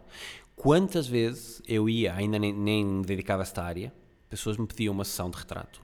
E eu, às nove da manhã estava no estúdio à espera delas, aquele dia estava a chover, e aquela pessoa inventa-te uma desculpa qualquer, mas basicamente o que se passou foi: está a chover, não me apetece, também não estou a perder nada. Sim. E às vezes essas pessoas dão-te um sinal de 20 euros, que é ridículo. Podes pagar num jantar, não é? Podes, podes gastar 20 euros, sei lá, de mil e uma formas, mas só o facto de terem pago 20 euros é o suficiente para elas eh, acharem que, não, eu fiz um investimento, eu vou ter que lá ir. E levantam-se e fazem, entre aspas, esforço, porque assim, não é para nós, o retrato é para elas, foram elas que nos contrataram. Eu nunca obriguei ninguém a ser meu cliente. E eu notei muito isso. Então, até nas sessões de família, eu as cobro antes. Sim, sim. Só por uma questão de compromisso, porque senão vão adiando de repente aquilo passa, ah não, esse sábado não, para o outro, não, o outro mete-se aquilo e não sei o quê, e de repente tu estás há três meses com uma sessão pendurada e, por exemplo, as sessões de retrato, eu faço um trabalho de pré-produção sem haver, um, entre aspas, um trabalho de pré-produção, mas quando as pessoas me pedem uma sessão fotográfica, a título pessoal, e não estamos a falar de LinkedIn e, e para o website da empresa, ou o que for, há um motivo para quererem aquela sessão fotográfica. E eu quero identificar o motivo. Já tive pessoas que passaram por uh, divórcios, eh, trabalharam em ações humanitárias muitos anos, portanto, pessoas que vieram de viagens, pessoas que passaram por uma doença complexa. E claramente, aquela sessão fotográfica, elas querem imortalizar um determinado momento. Sim. E eu quero identificar. Então, o que acontece? Eu começo, sem elas darem por isso, uma troca de e-mails para começar a adquirir informação. Sim. Eu normalmente faço algo parecido também e, e, de facto não, tu percebes logo a motivação da pessoa mediante as respostas que, que ela te dá. Ou bastante saber qual é o motivo pelo qual ela quer fazer. Sim, mas tu não podes. Direto. Então, diga-me lá, qual é o motivo? que- Não podes dizê-lo assim. Sim, então, sim, claro, tens de dar uma- claro. Agora, essa sessão, para mim, Isso já é uma, uma certa pré-produção. sim. E não me faz sentido eu ir fazer a sessão daqui a três meses. Sim. Portanto, eu forço, porque depois há timings. há o- o- sim, isto depois cada um gera, cada um gera coisa. Mas sim, sim, faz, faz há sentido. coisas eu percebo, que faz sentido para a pessoa, tive- nesse momento, a própria eh, entrega da pessoa nesse momento para aquela sessão, porque ela está a pedi-la agora, é completamente diferente do que ser daqui a três meses. Eu, felizmente, ao nível de sessões particulares, hum, pá, tive dois ou três cancelamentos em cima da hora, E- mas ainda não senti eh, e ainda não senti necessidade de. eh, o que eu faço depois é se essa pessoa quiser marcar a segunda vez, aí peço sinal. Mas de resto ainda não senti necessidade Não de, essa- de estabelecer, Pronto, mas- de mas estabelecer Temos mais ou menos a mesma lógica, que é. Porque- Mas sim, sim, faz todo sentido. Porque lá está, eu acho que as pessoas quando vêm ter comigo, eu percebo quase todas, ou pelo menos tento perceber a motivação. E, e já sei que se por algum motivo falhar, porque realmente aconteceu ali alguma coisa e tenho, tento ser, eh, pá, tento, tento ter alguma flexibilidade, principalmente quando já sei qual é o motivo pelo qual a pessoa quer vir fazer a, a sessão. E até esse, esse, esse compromisso, essa, esse pagamento inicial, acaba por fazer inconscientemente que a pessoa queira executar o mais rápido possível esse serviço ou bem que acabou de adquirir. ter o retorno de, E eu, do agora pensando enquanto produto final, eu sei que a pessoa está muito mais motivada agora e vai me dar muito mais na ação fotográfica do que daqui a três meses. Não é questão de ter os 100, 200 ou 300 euros do meu lado agora e não daqui a um mês. É que Sim, sim, sim. agora é, vamos criar um produto que realmente era aquilo Sim. que marca este, este momento este- da vida dela e não daqui a três meses. Há coisas que não se podem adiar, só que Sim, e tu sabes que é, depende também, mas quando é uma coisa a título pessoal e se for uma coisa com a qual a pessoa não se sinta 100% confortável, a tendência é para adiar e se houver margem para adiar, vai adiante. vai adiar.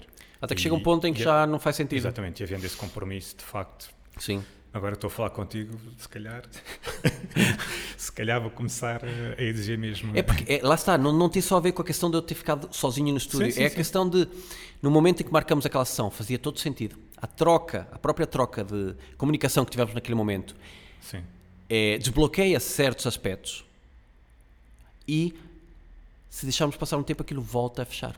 E não vamos conseguir um produto, porque para mim aí já tem a ver com o conteúdo, não é só com a forma estética ou pagar as faturas deste equipamento ou aquele, tem a ver com chegar ao resultado final e dizer era realmente isto que a pessoa procurava. sim, sim. Epá, é, é muito complicado, sabes? Porque já me aconteceu a pessoa vir. eh, Estou-me a lembrar de um caso em concreto. Felizmente não acontece muita- muitas vezes. Embora tu às vezes ficas assim na dúvida se aquele teria sido o dia certo para fazer a sessão. Uhum. Ah, porque há pessoas, lá está isto, aqui entra o bom senso e é muito difícil, para não dizer impossível, de tu fazeres essa avaliação, que é tu perceberes se aquele era o dia certo para a pessoa fazer aquele tipo de fotografias que ela queria fazer. Tu sabes o motivo pelo qual ela queria fazer, mas naquele dia ou na véspera passou-se qualquer coisa que mexeu com ela. Emocionalmente. Há pessoas que, como têm um sentido de compromisso muito grande, vêm na mesma. Há outras que mandam-te mensagem na véspera ou na hora, ou uma hora antes, a dizer: Olha, Gonçalo, desculpa, não, não vai dar. E tu ficas sem saber, porque tu não conheces bem a pessoa, e tu ficas sem Sim. saber. Isto é tanga, ou realmente passou-se algo, e se calhar Sim. até é bom estarmos a adiar, porque não Porque ia. se passou-se algo, eu prefiro adiar. Exatamente, tu nunca sabes muito bem, não é? Porque é verdade, eh, já tive pessoas que, por um sentido de compromisso, vêm, Sim. mas eu depois, se calhar, também sinto, e já senti, não é? Se calhar, eu sinto que houve ali qualquer coisa a, travá-las e não sei se foi algo que se passou na vida delas Sim. ou se há algum ou outro foi. motivo. Por exemplo, já me aconteceu o contrário, que foi, eu tinha um dia concreto que eram mini sessões de família, é, tudo é pré-pago, depois elas são uma a seguir a outra, não há margem para adiar para um segundo dia, tens toda uma infraestrutura montada para aquele dia, um investimento. E há uma senhora que me chega ao estúdio e a filha tinha acabado de vomitar no carro. Foi a única exceção que eu abri até hoje, porque havia um motivo válido e reconstruiu um, um cenário porque o que me preocupa aqui é o imaginário daquelas crianças, não é? Tu, tu de repente pões a nevar em Portugal, neve artificial, uh, implica toda uma logística, em termos de espaço, de maquinaria, daquilo tudo, mas eu senti que ali não havia condições. E o pior de tudo, não havia por culpa dos pais. Aquela criança vomitou do stress que os pais. Porque os pais projetam, isso é um, é um dos pontos pelos quais eu não gosto de ter muitos pais na, durante as sessões, em catálogos, isso tudo. Tudo bem, são nossos filhos e nós os adoramos e queremos fotos bonitas deles, mas estamos a exercer uma pressão emocional mais em cima vez, das crianças muito delicada. Mais uma vez, bom senso, não é? Mas é, é, muito, é muito complicado e quando envolve crianças é ainda mais difícil porque estás a. São os teus filhos e tu és pai, tu sabes, tu sabes o que é isso, não é? É, é, é muito complicado. Olha, vamos mudar aqui a agulha da conversa vamos completamente. E um, uh, eh, eu queria te perguntar, porque nós já falámos muito aqui da questão do ego, uh, não lhe chamámos ego, mas falámos muito aqui da importância da, da criatividade para nós, Sim. fotógrafos. E qual, é, é a importância para ti do, do de projetos pessoais que, que tu desenvolves e isto leva-me à questão da, da capa e da, da, da, tua máscara porque hum, eu não te eu pedi para trazer a máscara do, do, Batman não foi por acaso, não foi para esconder a tua identidade, não uhum. há aqui uhum. nada mas foi por um motivo muito simples quando estava a pensar, uh, queria falar contigo queria gravar contigo e, e pus-me a pensar, peraí, como é que eu comecei a seguir o, o Paulo, porquê? Qual, é, o que é que me fez seguir o Paulo? Pá, e lembro-me, as primeiras memórias que me vêm, as primeiras imagens que me vêm à cabeça é precisamente o teu Batman. Sim. Uh, e, eu, eu tipo, epá, vou, temos que falar disto. Se calhar não é nada, mas para mim, tu hoje perguntas-me, não faço a mínima ideia quando é que te comecei a seguir já, já sei que já foi há uns anos. O que me chamou a atenção foi, olha, aqui está um, um, uma pessoa que, pá, porque sentia ali um sentido de humor, percebes? Sim. E não estou a dizer que, que outros fotógrafos não tenham sentido humor, mas tu estavas a injetar, eu estava eu estava a ver de certa forma, porque havia coisas que tu fazias com uma tonalidade mais séria e outras com uma tonalidade mais, sempre com a máscara do Batman, que não é Sim. propriamente uma coisa muito cómica, digamos assim, mas tu, de alguma forma, em algumas imagens, tu davas num tom mais cómico, noutras num tom mais sério, introspectivo. Pá, e aquilo sempre achei piada aquilo. E lá está, mais uma vez, não estou a dizer que, que os fotógrafos não tenham sentido humor, mas tu saltaste-me à vista no sentido que vias que tu intencionalmente, ou não, se calhar não, injetavas ali, tinha ali algum, algum humor, algumas daquelas imagens que tu fazias, porque, porque era despropositado, por exemplo. Sim. Em determinadas situações, vês uma vês alguém com a máscara do Batman, que eu nem sei se eras sempre tu, eu acho que a maior parte das vezes eras, mas a eu acho que. A maior parte eram autorretratos, mas Exatamente. houve algumas que não. Houve algumas que não. Epá, e, e posso dizer que foi por esse motivo que eu comecei a seguir, porque achei, achei piada aquilo que despertou-me a mesma curiosidade. Bem, tu acabaste de tocar provavelmente no ponto mais complexo da minha existência. ok? Dois pontos, desmistificando o é bastante, aqui. O Batman também é bastante complexo, a, a personagem. O Batman é um personagem, é o meu personagem favorito, isso não há, não há dúvida.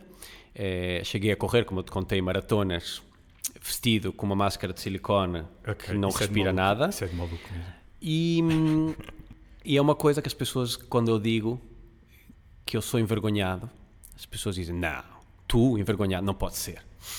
Okay. E eu, o início da máscara do Batman foi um subterfúgio que eu procurei para conseguir me expor, para conseguir comunicar um pouco aquilo que passava dentro de mim, mas de forma que eu aceitasse isso.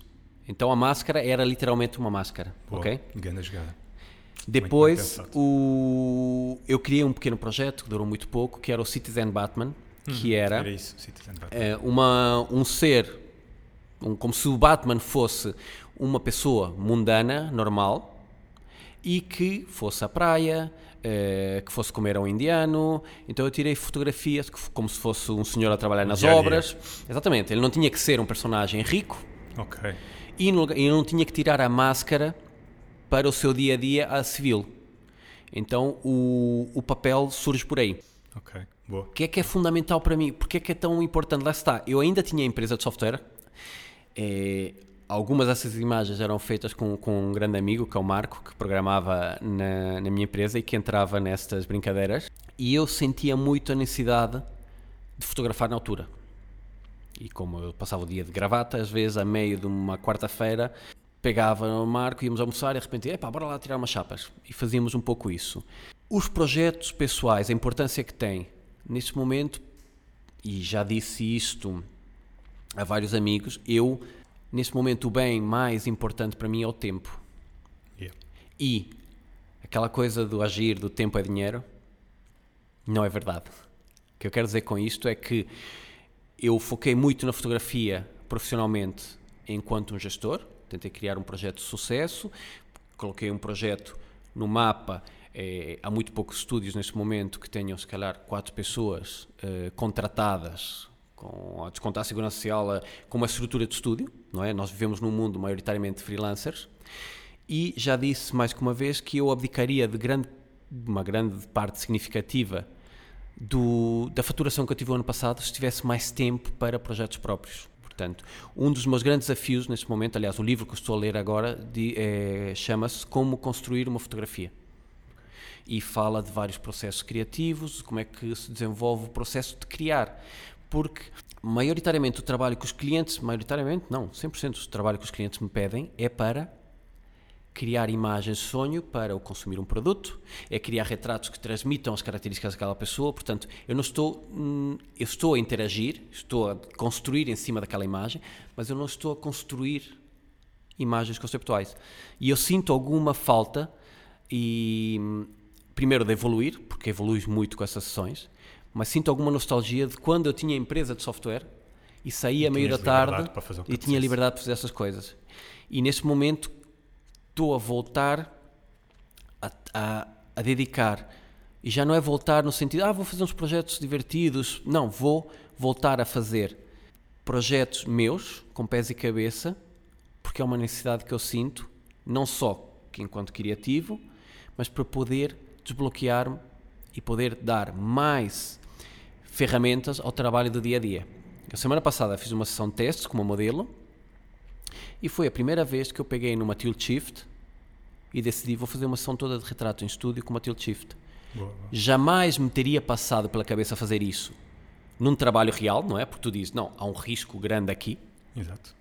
Mas de repente eu olhei para uma estética que eu adoro, aliás, essa tilt shift já foi comprada com o objetivo sempre de fazer retrato Tira, tiro muito partido dela quando estamos em cenário, porque ela tem aquela coisa da variação de, de foco, independentemente da profundidade de campo. Mas o que é certo é que ela tinha uma ideia que estava aqui uh, na minha cabeça às voltas há muito tempo, que era, apesar de ter um fundo liso, ela vai ter um impacto brutal e só consegui, entre aspas, arriscar ou proceder a, a essa técnica com um projeto pessoal. Com um projeto pessoal. Claro. Do claro. qual tu estás completamente a testar e a dizer, pode daqui não sei nada, sim. pode sair alguma coisa. Sim, sim. Sim. Portanto, neste momento é das coisas que eu, mais do que equipamento, mais do que ter um estúdio maior e com melhores condições, o que eu procuro neste momento é poder ter tempo. E lá está, como gestor, e por isso é que eu dividi a diretora-geral e eu, um de cada lado, tu podes pensar e olhar para aqui, isto é um tempo, é uma perda de tempo, não é? Mas por um lado, estou na fotografia para tentar deixar. Tu pensa sempre nisso, eu quero fazer algo diferente. Eu olho para as redes sociais, eu já ajudei pessoas a montar redes sociais que têm dezenas de milhares de seguidores, em que dei truques de estética que eu disse: isto gera engagement. Mas eu não uso essas, essas, essas, esses truques porque, porque eu não quero formatar a minha fotografia às modas que as redes sociais criam. Porque hoje em dia, e não é segredo, e o que eu vou dizer é ser irónico para ti e para muitos fotógrafos, quantos influencers saturam os azuis e os laranjas? Não é. Não, isso é... Criam imagens bitonais. Isso é uma conversa e uma discussão que eu tenho com alguns. O feed é todo muito clean mas... e todo muito laranja e azul. Mas é estética, uf, isso é uma opção estética. E... Mas, mas, é efêmera. Neste momento está na moda. Sim, sim, sim. Mas eu, eu digo isso sempre em relação à fotografia de cor, que é o tu, as fotografias de cor que são feitas, a maior, a maior parte das fotografias de cor que são feitas este ano e o ano passado, daqui a 3, 4 anos, vocês já não vão gostar delas. Exatamente. Porque vocês estão a seguir a estética que está na moda hoje em dia está e não estão a seguir a fotografia Sim. com o intuito de guardar ou registar aquele momento daquela pessoa Sim. ou o momento que seja. Vocês estão a querer corresponder à estética do mercado atual. E, hum, eu faço isso para um trabalho se me for encomendado nesse sentido. Quando me dizem, olha Gonçalo, diz-me o que é que tu achas que fica melhor. aí estão-me a dar, de certa forma, carta branca. Claro, e mas eu vou seguir atenção, mas uma coisa é dizeres assim: vamos vender a coleção outono-inverno Sim, 2020. sim. O que é que está na berra? O que é que vai cognitivamente chamar a atenção Sim, sim, do atenção, consumidor? Exatamente, mas é isso, é uma, isso é uma coleção específica que tem uma duração no tempo. Tem um portanto, tempo de vida limitado. Outra coisa é dizer, exatamente, eu quero criar um conteúdo que não fique efêmero. Eu gostava de Exatamente. criar um determinado conteúdo do qual a estética faz parte como um todo, Yeah. de uma foto que daqui a 20 anos as pessoas continuem a olhar para aquela fotografia. Mas isso já, isso já nos levava aí a outra questão que é o valor da fotografia e eu se calhar vou pôr um pino aqui nesta conversa, nomeadamente nessa parte dos projetos pessoais, porque nós já tínhamos combinado isto, tu vais voltar para um, para um segundo episódio, pá, porque nós já vamos com mais de hora e meia de conversa e ainda não chegámos, já, já raspámos aqui em algumas partes da, da fotografia que eu sei que são importantes para algumas pessoas, não só fotógrafos, mas freelancers, que eu acho que era importante nós falarmos da questão, aprofundarmos ainda um bocadinho mais a questão do negócio, apesar de já já temos falado aqui um bom bocado, mas eu queria acima de tudo é que eu não te conheço ainda, te conhecesse um bocadinho mais e vamos, vamos deixar aqui a parte dos projetos pessoais para depois retomarmos, Ok. eh, porque há um projeto que tu estás a desenvolver do qual temos obrigatoriamente que falar e hum, qualquer das formas não te vais aqui embora porque as conversas acabam sempre com um jogo de três questões, Sim. portanto vais partir em três e vamos ver o que é que sai. Tira três cartas ao calhas e podes vir a uma. E o que é que te saiu? Se pudesse falar com alguma pessoa, com todas as pessoas no mundo, o que é que tu dirias? Boa. Esta das perguntas triquis. Eu não quero parecer aqui um guru destes de, do desenvolvimento pessoal, mas esta, esta, esse período da quarentena para mim teve um impacto muito grande, porque eu achei que ia ser o fim do mundo. Eu vinha com um aceleramento de eh, melhor janeiro de sempre, melhor fevereiro de sempre, vamos bater eh, todas as faturações, e teve que me cair a ficha e perceber que tendo já uma pessoa para gerir a minha empresa, eu estava a voltar outra vez a pensar nos resultados financeiros. E eu não quero com isto re- desrespeitar ninguém, nem dizer que é uma maravilha, mas de um ponto de vista egoísta, para mim, isto de Covid e a quarentena foi bom. Foi bom no sentido de parar, abrandar, repensar o que é que eu quero e pensar a médio e longo prazo. Eu estava a reagir eh, no imediato. E foi isto que me fez agora repensar. Estou a montar um estúdio de revelação em casa, quero pegar o processo todo do analógico.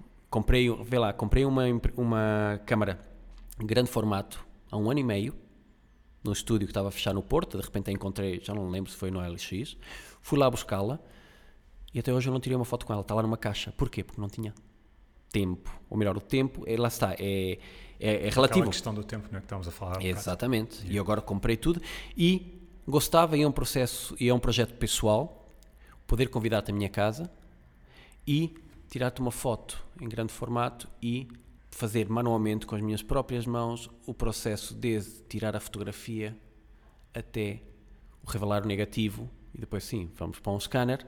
Yeah. Mas percebes, o, Sim, sim, o sim. conseguir sem sair da minha casa apresentar um produto final tem um valor pessoal, eu gosto muito analógico, trabalho com médio formato, mas não é por aí. É, é uma questão de. É um, é um processo todo diferente e o próprio processo faz diferença nestas coisas. Eu acho. Sim. Eu acho. O, o, eu sentir que eu tenho a capacidade de produzir uma coisa em- com base em químicos, uma, uma coisa como se fazia, que obriga-te, e, e, e quando eu voltei há uns anos atrás para o analógico, voltei a respeitar a fotografia. Eu sentia que isto do ISO elevado, isto de. Nós passamos a fotografar a correr. Nós, às vezes, ligamos a câmera, tiramos uma foto, sem sequer olhar para o fotómetro, e de repente está com o ISO 3200 de ontem. Percebes? E quando pões um rolo, e tu, tu estás com uma Hasselblad, que o shutter dá 1 sobre 500, Yeah.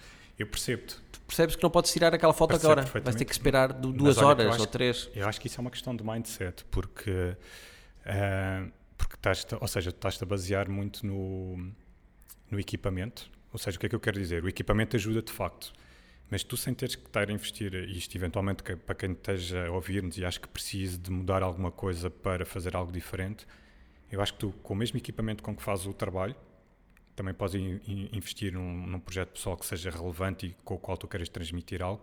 Aquilo que tu tens que mudar é o mindset, É o e a mindset, forma como sim. tu abordas o projeto. Sim. Por exemplo, só o facto de experimenta, experimenta combinar uma sessão com alguém, título pessoal, em que tu, o teu objetivo é, numa hora, tu queres tirar uma fotografia apenas. Ou seis, vá, que seja.